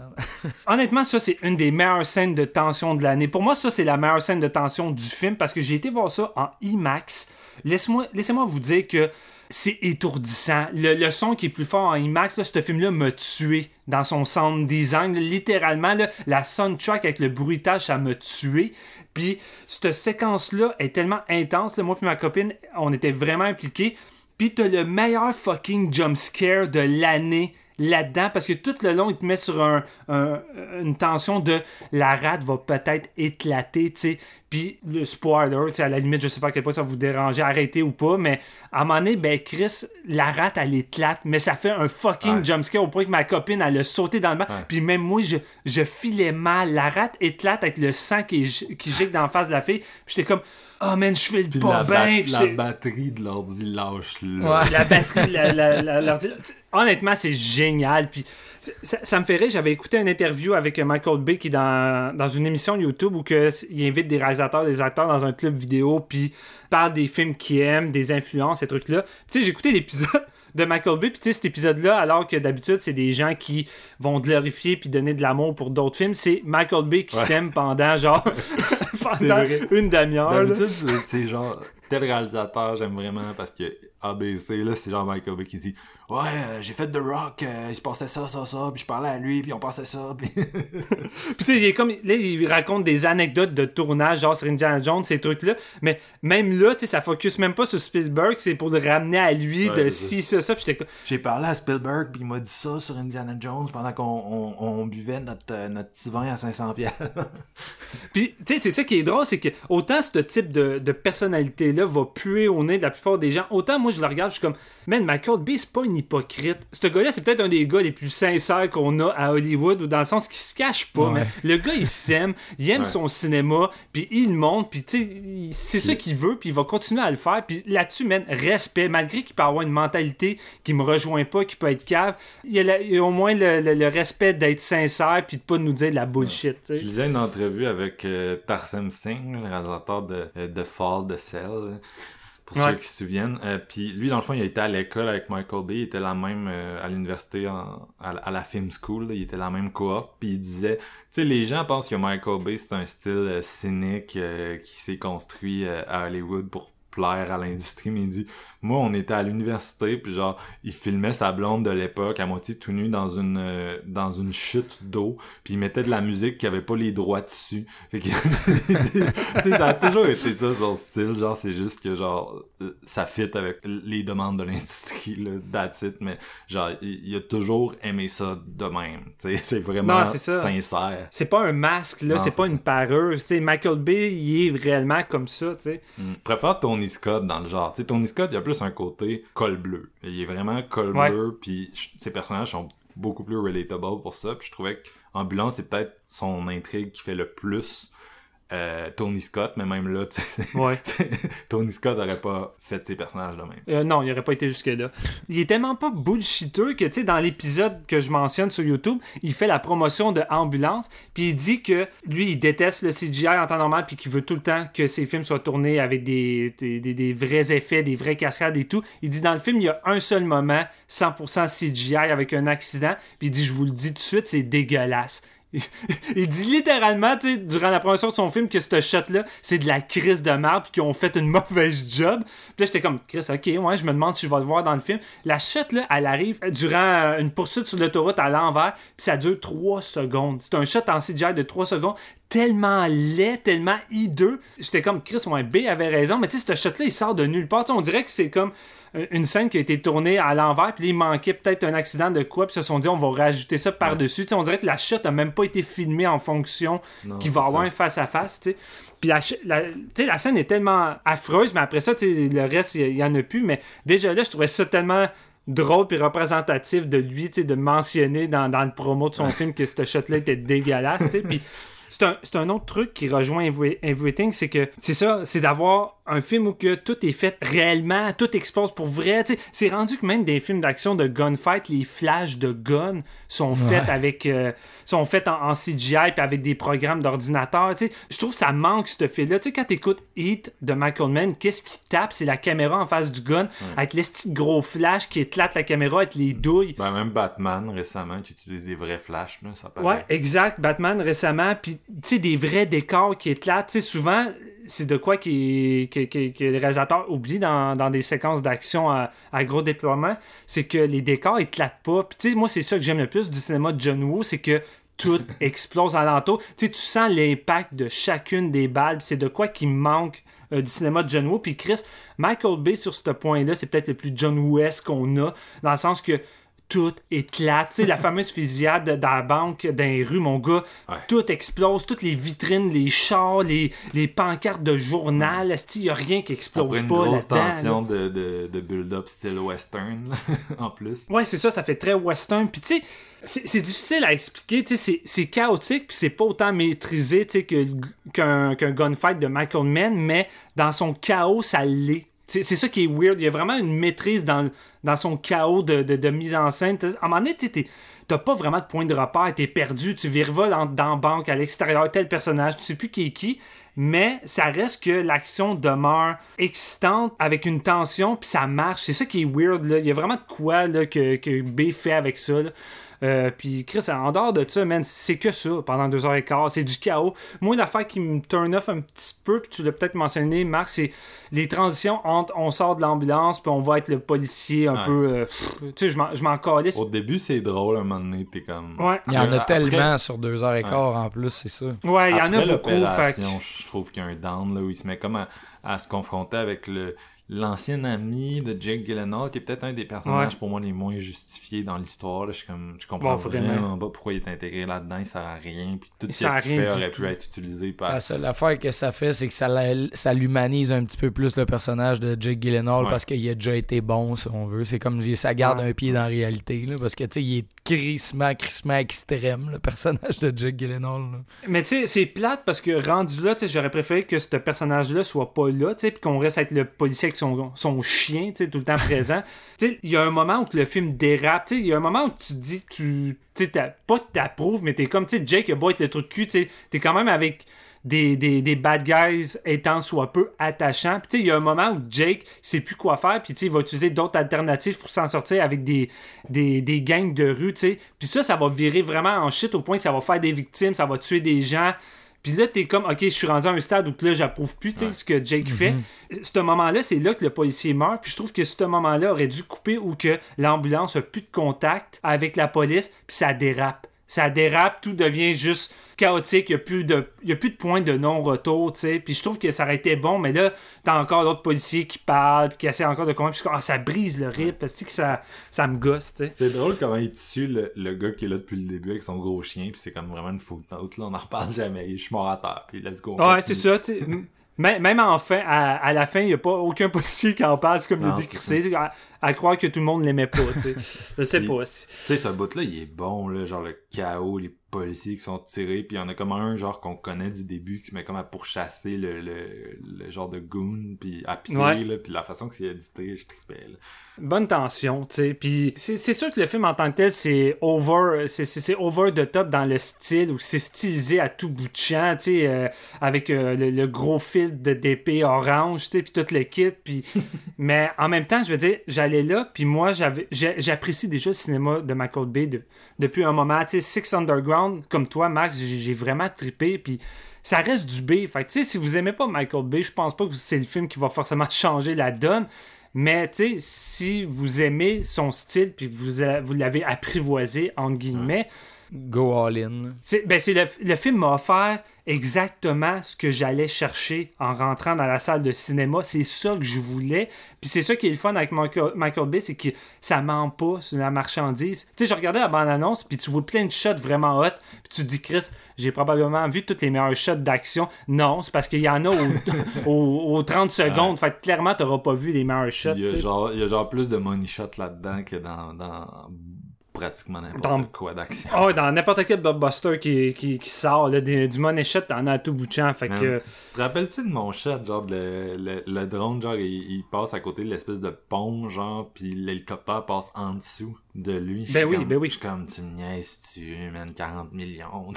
C'est son next level. Même, même les shots de drone les plus basiques me font tromper. T'en as un, t'en as un où t'as une tension dans, dans la banque parce que là, t'as un des policiers qui est rentré, puis là, eux sont en train de faire le braquage, fait qu'ils essaient de passer le cognito. Puis t'as une shot, on dirait que le drone est accroché au plafond, puis il fait juste passer au-dessus de Ouais. toute la banque, par-dessus tout le monde. Puis je suis comme, man, tu sais, c'est pas compliqué. Le, le drone, sa seule fonction, c'est de, de- de rendre la mise en scène dynamique x 10 de qu'est-ce que B veut. Lui, c'est ça qu'il veut, c'est de la mise en scène dynamique. tu, peux, tu peux circuler l'espace d'une façon qui était que tu voyais juste en CGI avant. C'était impo- Ouais, impossible d'avoir ce mouvement-là dans ta mise en scène. Tout simplement, c'était techniquement impossible. C'est des mouvements qui fait moins triper avec un- une caméra. Je, je veux pas dire un- une caméra CGI, c'est parce que ces mouvements-là, avant l'existence du drone, quand tu voyais ça dans un film de super-héros, notamment les Avengers, des longs plans séquences à travers toute la ville, que tu passes d'un héros à un héros, c'est parce que c'est construit dans un décor où que tout est CGI. Fait que t'as pas le choix que tout soit en CGI pour que ta caméra puisse virevoler comme ça parce que c'est littéralement comme si t'étais dans un animé tu sais c'est pour Ready ça que Player One. Tu sais, Ready Player One ça, a ce genre de caméra-là, ce qui me faisait vraiment triper, mais tu sais, c'est dans un environnement numérique. là. C'est dans la vraie vie avec. euh, Ben c'est ça, là, Michael Bay, Michael Bay, sans doute, c'est un- c'est un type de mise en scène qui le faisait triper, mais que, tu sais, lui, ça fonctionne pas avec qu'est-ce qu'il désire dans son action. Puis là, il y a des drones, puis il s'est dit, je peux faire virevoler la caméra comme ça Ouais. maintenant. Puis il devait se dire, Chris, pourquoi le monde font pas ça en ce moment avec le drone? T'as tellement de possibilités, puis il y en a un qui, qui a commencé tranquillement à le faire, puis c'était avec le premier film d'action du, du cascadeur de Wolf Warrior euh, 2, qui est euh, Extraction sur Netflix avec Chris, le fameux long plan séquence. Il utilise beaucoup euh, le drone pour interagir avec l'action, euh, notamment dans les poursuites de voitures. Le drone rentre dans la voiture, il ressort par la fenêtre qui est brisée, tu sais. Mais il fait pas plus une fonction de Steadicam là-dedans ou c'est moi qui m'en rappelle pas bien? Euh, Il y a ça, mais il y a aussi une fonction vraiment drone, là, surtout dans la poursuite, puis dans les quand il change d'étage, puis ces, ces choses-là. Ça faisait. Tu ressens un peu le, le côté que tu as dans Michael Bay, mais Michael Bay, c'est next level, qu'est-ce qu'il fait avec, là, je veux dire. Là. Mais c'est ça, tu sais, c'est parce même si vous aimez pas Michael Bay, c'est parce qu'il y a des plans là-dedans qui vont être réutilisés par des cinéastes que vous aimez, puis que ça va avoir directement de l'impact. C'est pour ça que je disais tantôt que Mm. Ouais. c'est un game changer au niveau de la mise en scène.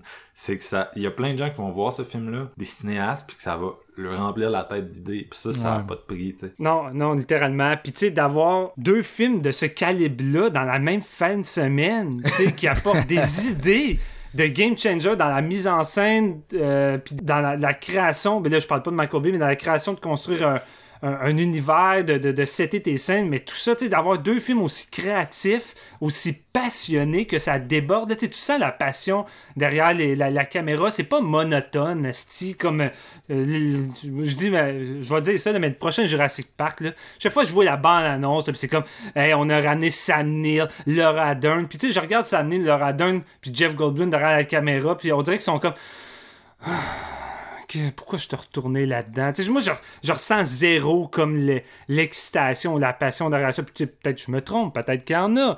Je, parle je peux parler à travers mon chapeau, mais je le, moi, je le file pas, en tout cas. Mais quand je vois des films comme ça où que ça, ça pue le cinéma, ça pue l'amour du cinéma, de la création, puis que tout le monde qui est là-dedans sont impliqués. Tu sais, Jake Gyllenhaal, là, je le voyais en entrevue, là, puis il a tripé sa vie là, à tourner ce film-là. Il a tripé à faire ça avec Michael Bay, puis il y avait du fun, puis ça se ressent dans le film. Puis c'est pour ça que ça fonctionne autant, c'est que tu sens que tout le monde est sur la même longueur d'onde, que l'humour soit cabochon, qu'il soit stupide, que les dialogues soient ridicules. On s'en fout, tout, le- tout le monde a du fun. Tu sais, le moment où que, il arrive plein de merde, puis là, t'as les deux conducteurs pour essayer de déstresser, vont se mettre une toune.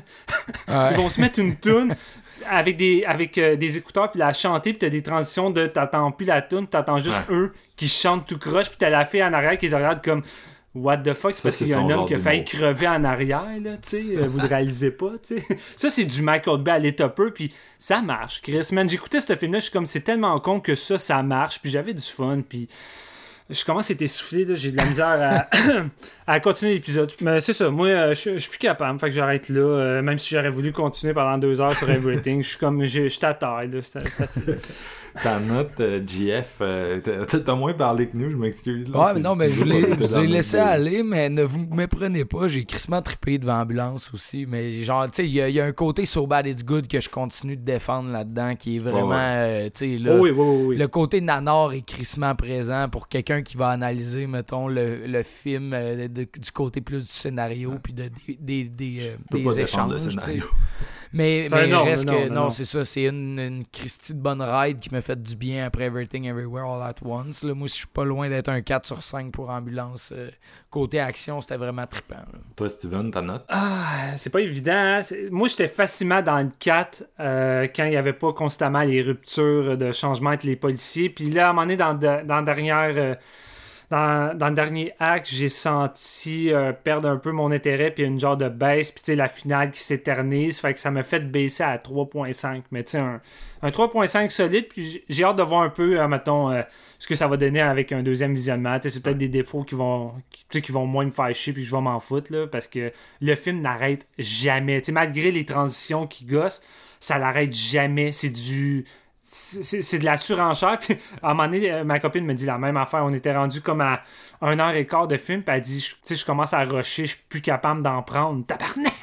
Je, je, je comprends. Si après Everything où je me disais la même affaire, je suis plus capable d'en prendre, on arrive avec ça, je suis comme Man, je pensais pas que le film de Michael Bay serait sur la même longueur d'onde Imagine en les termes deux de. back-to-back. Ouais, back-to-back, Ah, c'était man. un esti de veillée assez hardcore. Là. J'en revivrai pas ça une autre fois dans ma vie. Ah, j'ai jamais vu ça, puis je pense que j'en verrai jamais ça, un double Ah non, feature je penserais pas. Je penserais pas. Jeff, Jeff nous avait écrit puis il avait dit Hey, à soir, je m'en vais voir les deux back-to-back. Puis je t'ai écrit Honnêtement, Jeff, good Bonne luck. chance. euh, J'en- Bonne chance. J'en fais souvent en plus, moi, des double features au cinéma, mais tu sais, c'est pas de même d'habitude. là.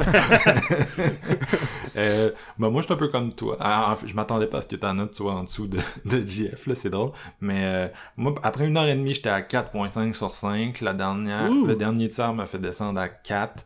Euh, comme je disais, c'est un film, techniquement, c'est 5 sur 5. Euh, L'histoire Mm. est dure à défendre, c'est dull, ça frise le so bad it's good par bout.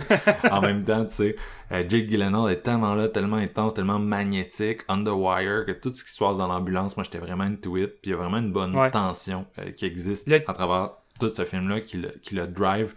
Et euh, c'est pour ça que c'est un, un 4 sur 5 pour moi. Puis il y a de quoi de le fun d'avoir une mise en scène qui fait autant, c'est ça, numérique, comme euh, Steven décrivait tout à l'heure, euh, qui fait autant Marvel, qui fait autant euh, Ready Player One, mais dans un environnement aussi tangible, aussi matériel, métallique, de verre, des acteurs, euh, des chars, des chars qui se traquent dans une ville pleine de monde, du réel, de l'action qui est un, qui, qui est ancrée à nouveau dans le réel. Ça m'a vraiment fait du bien, euh, stylistiquement parlant.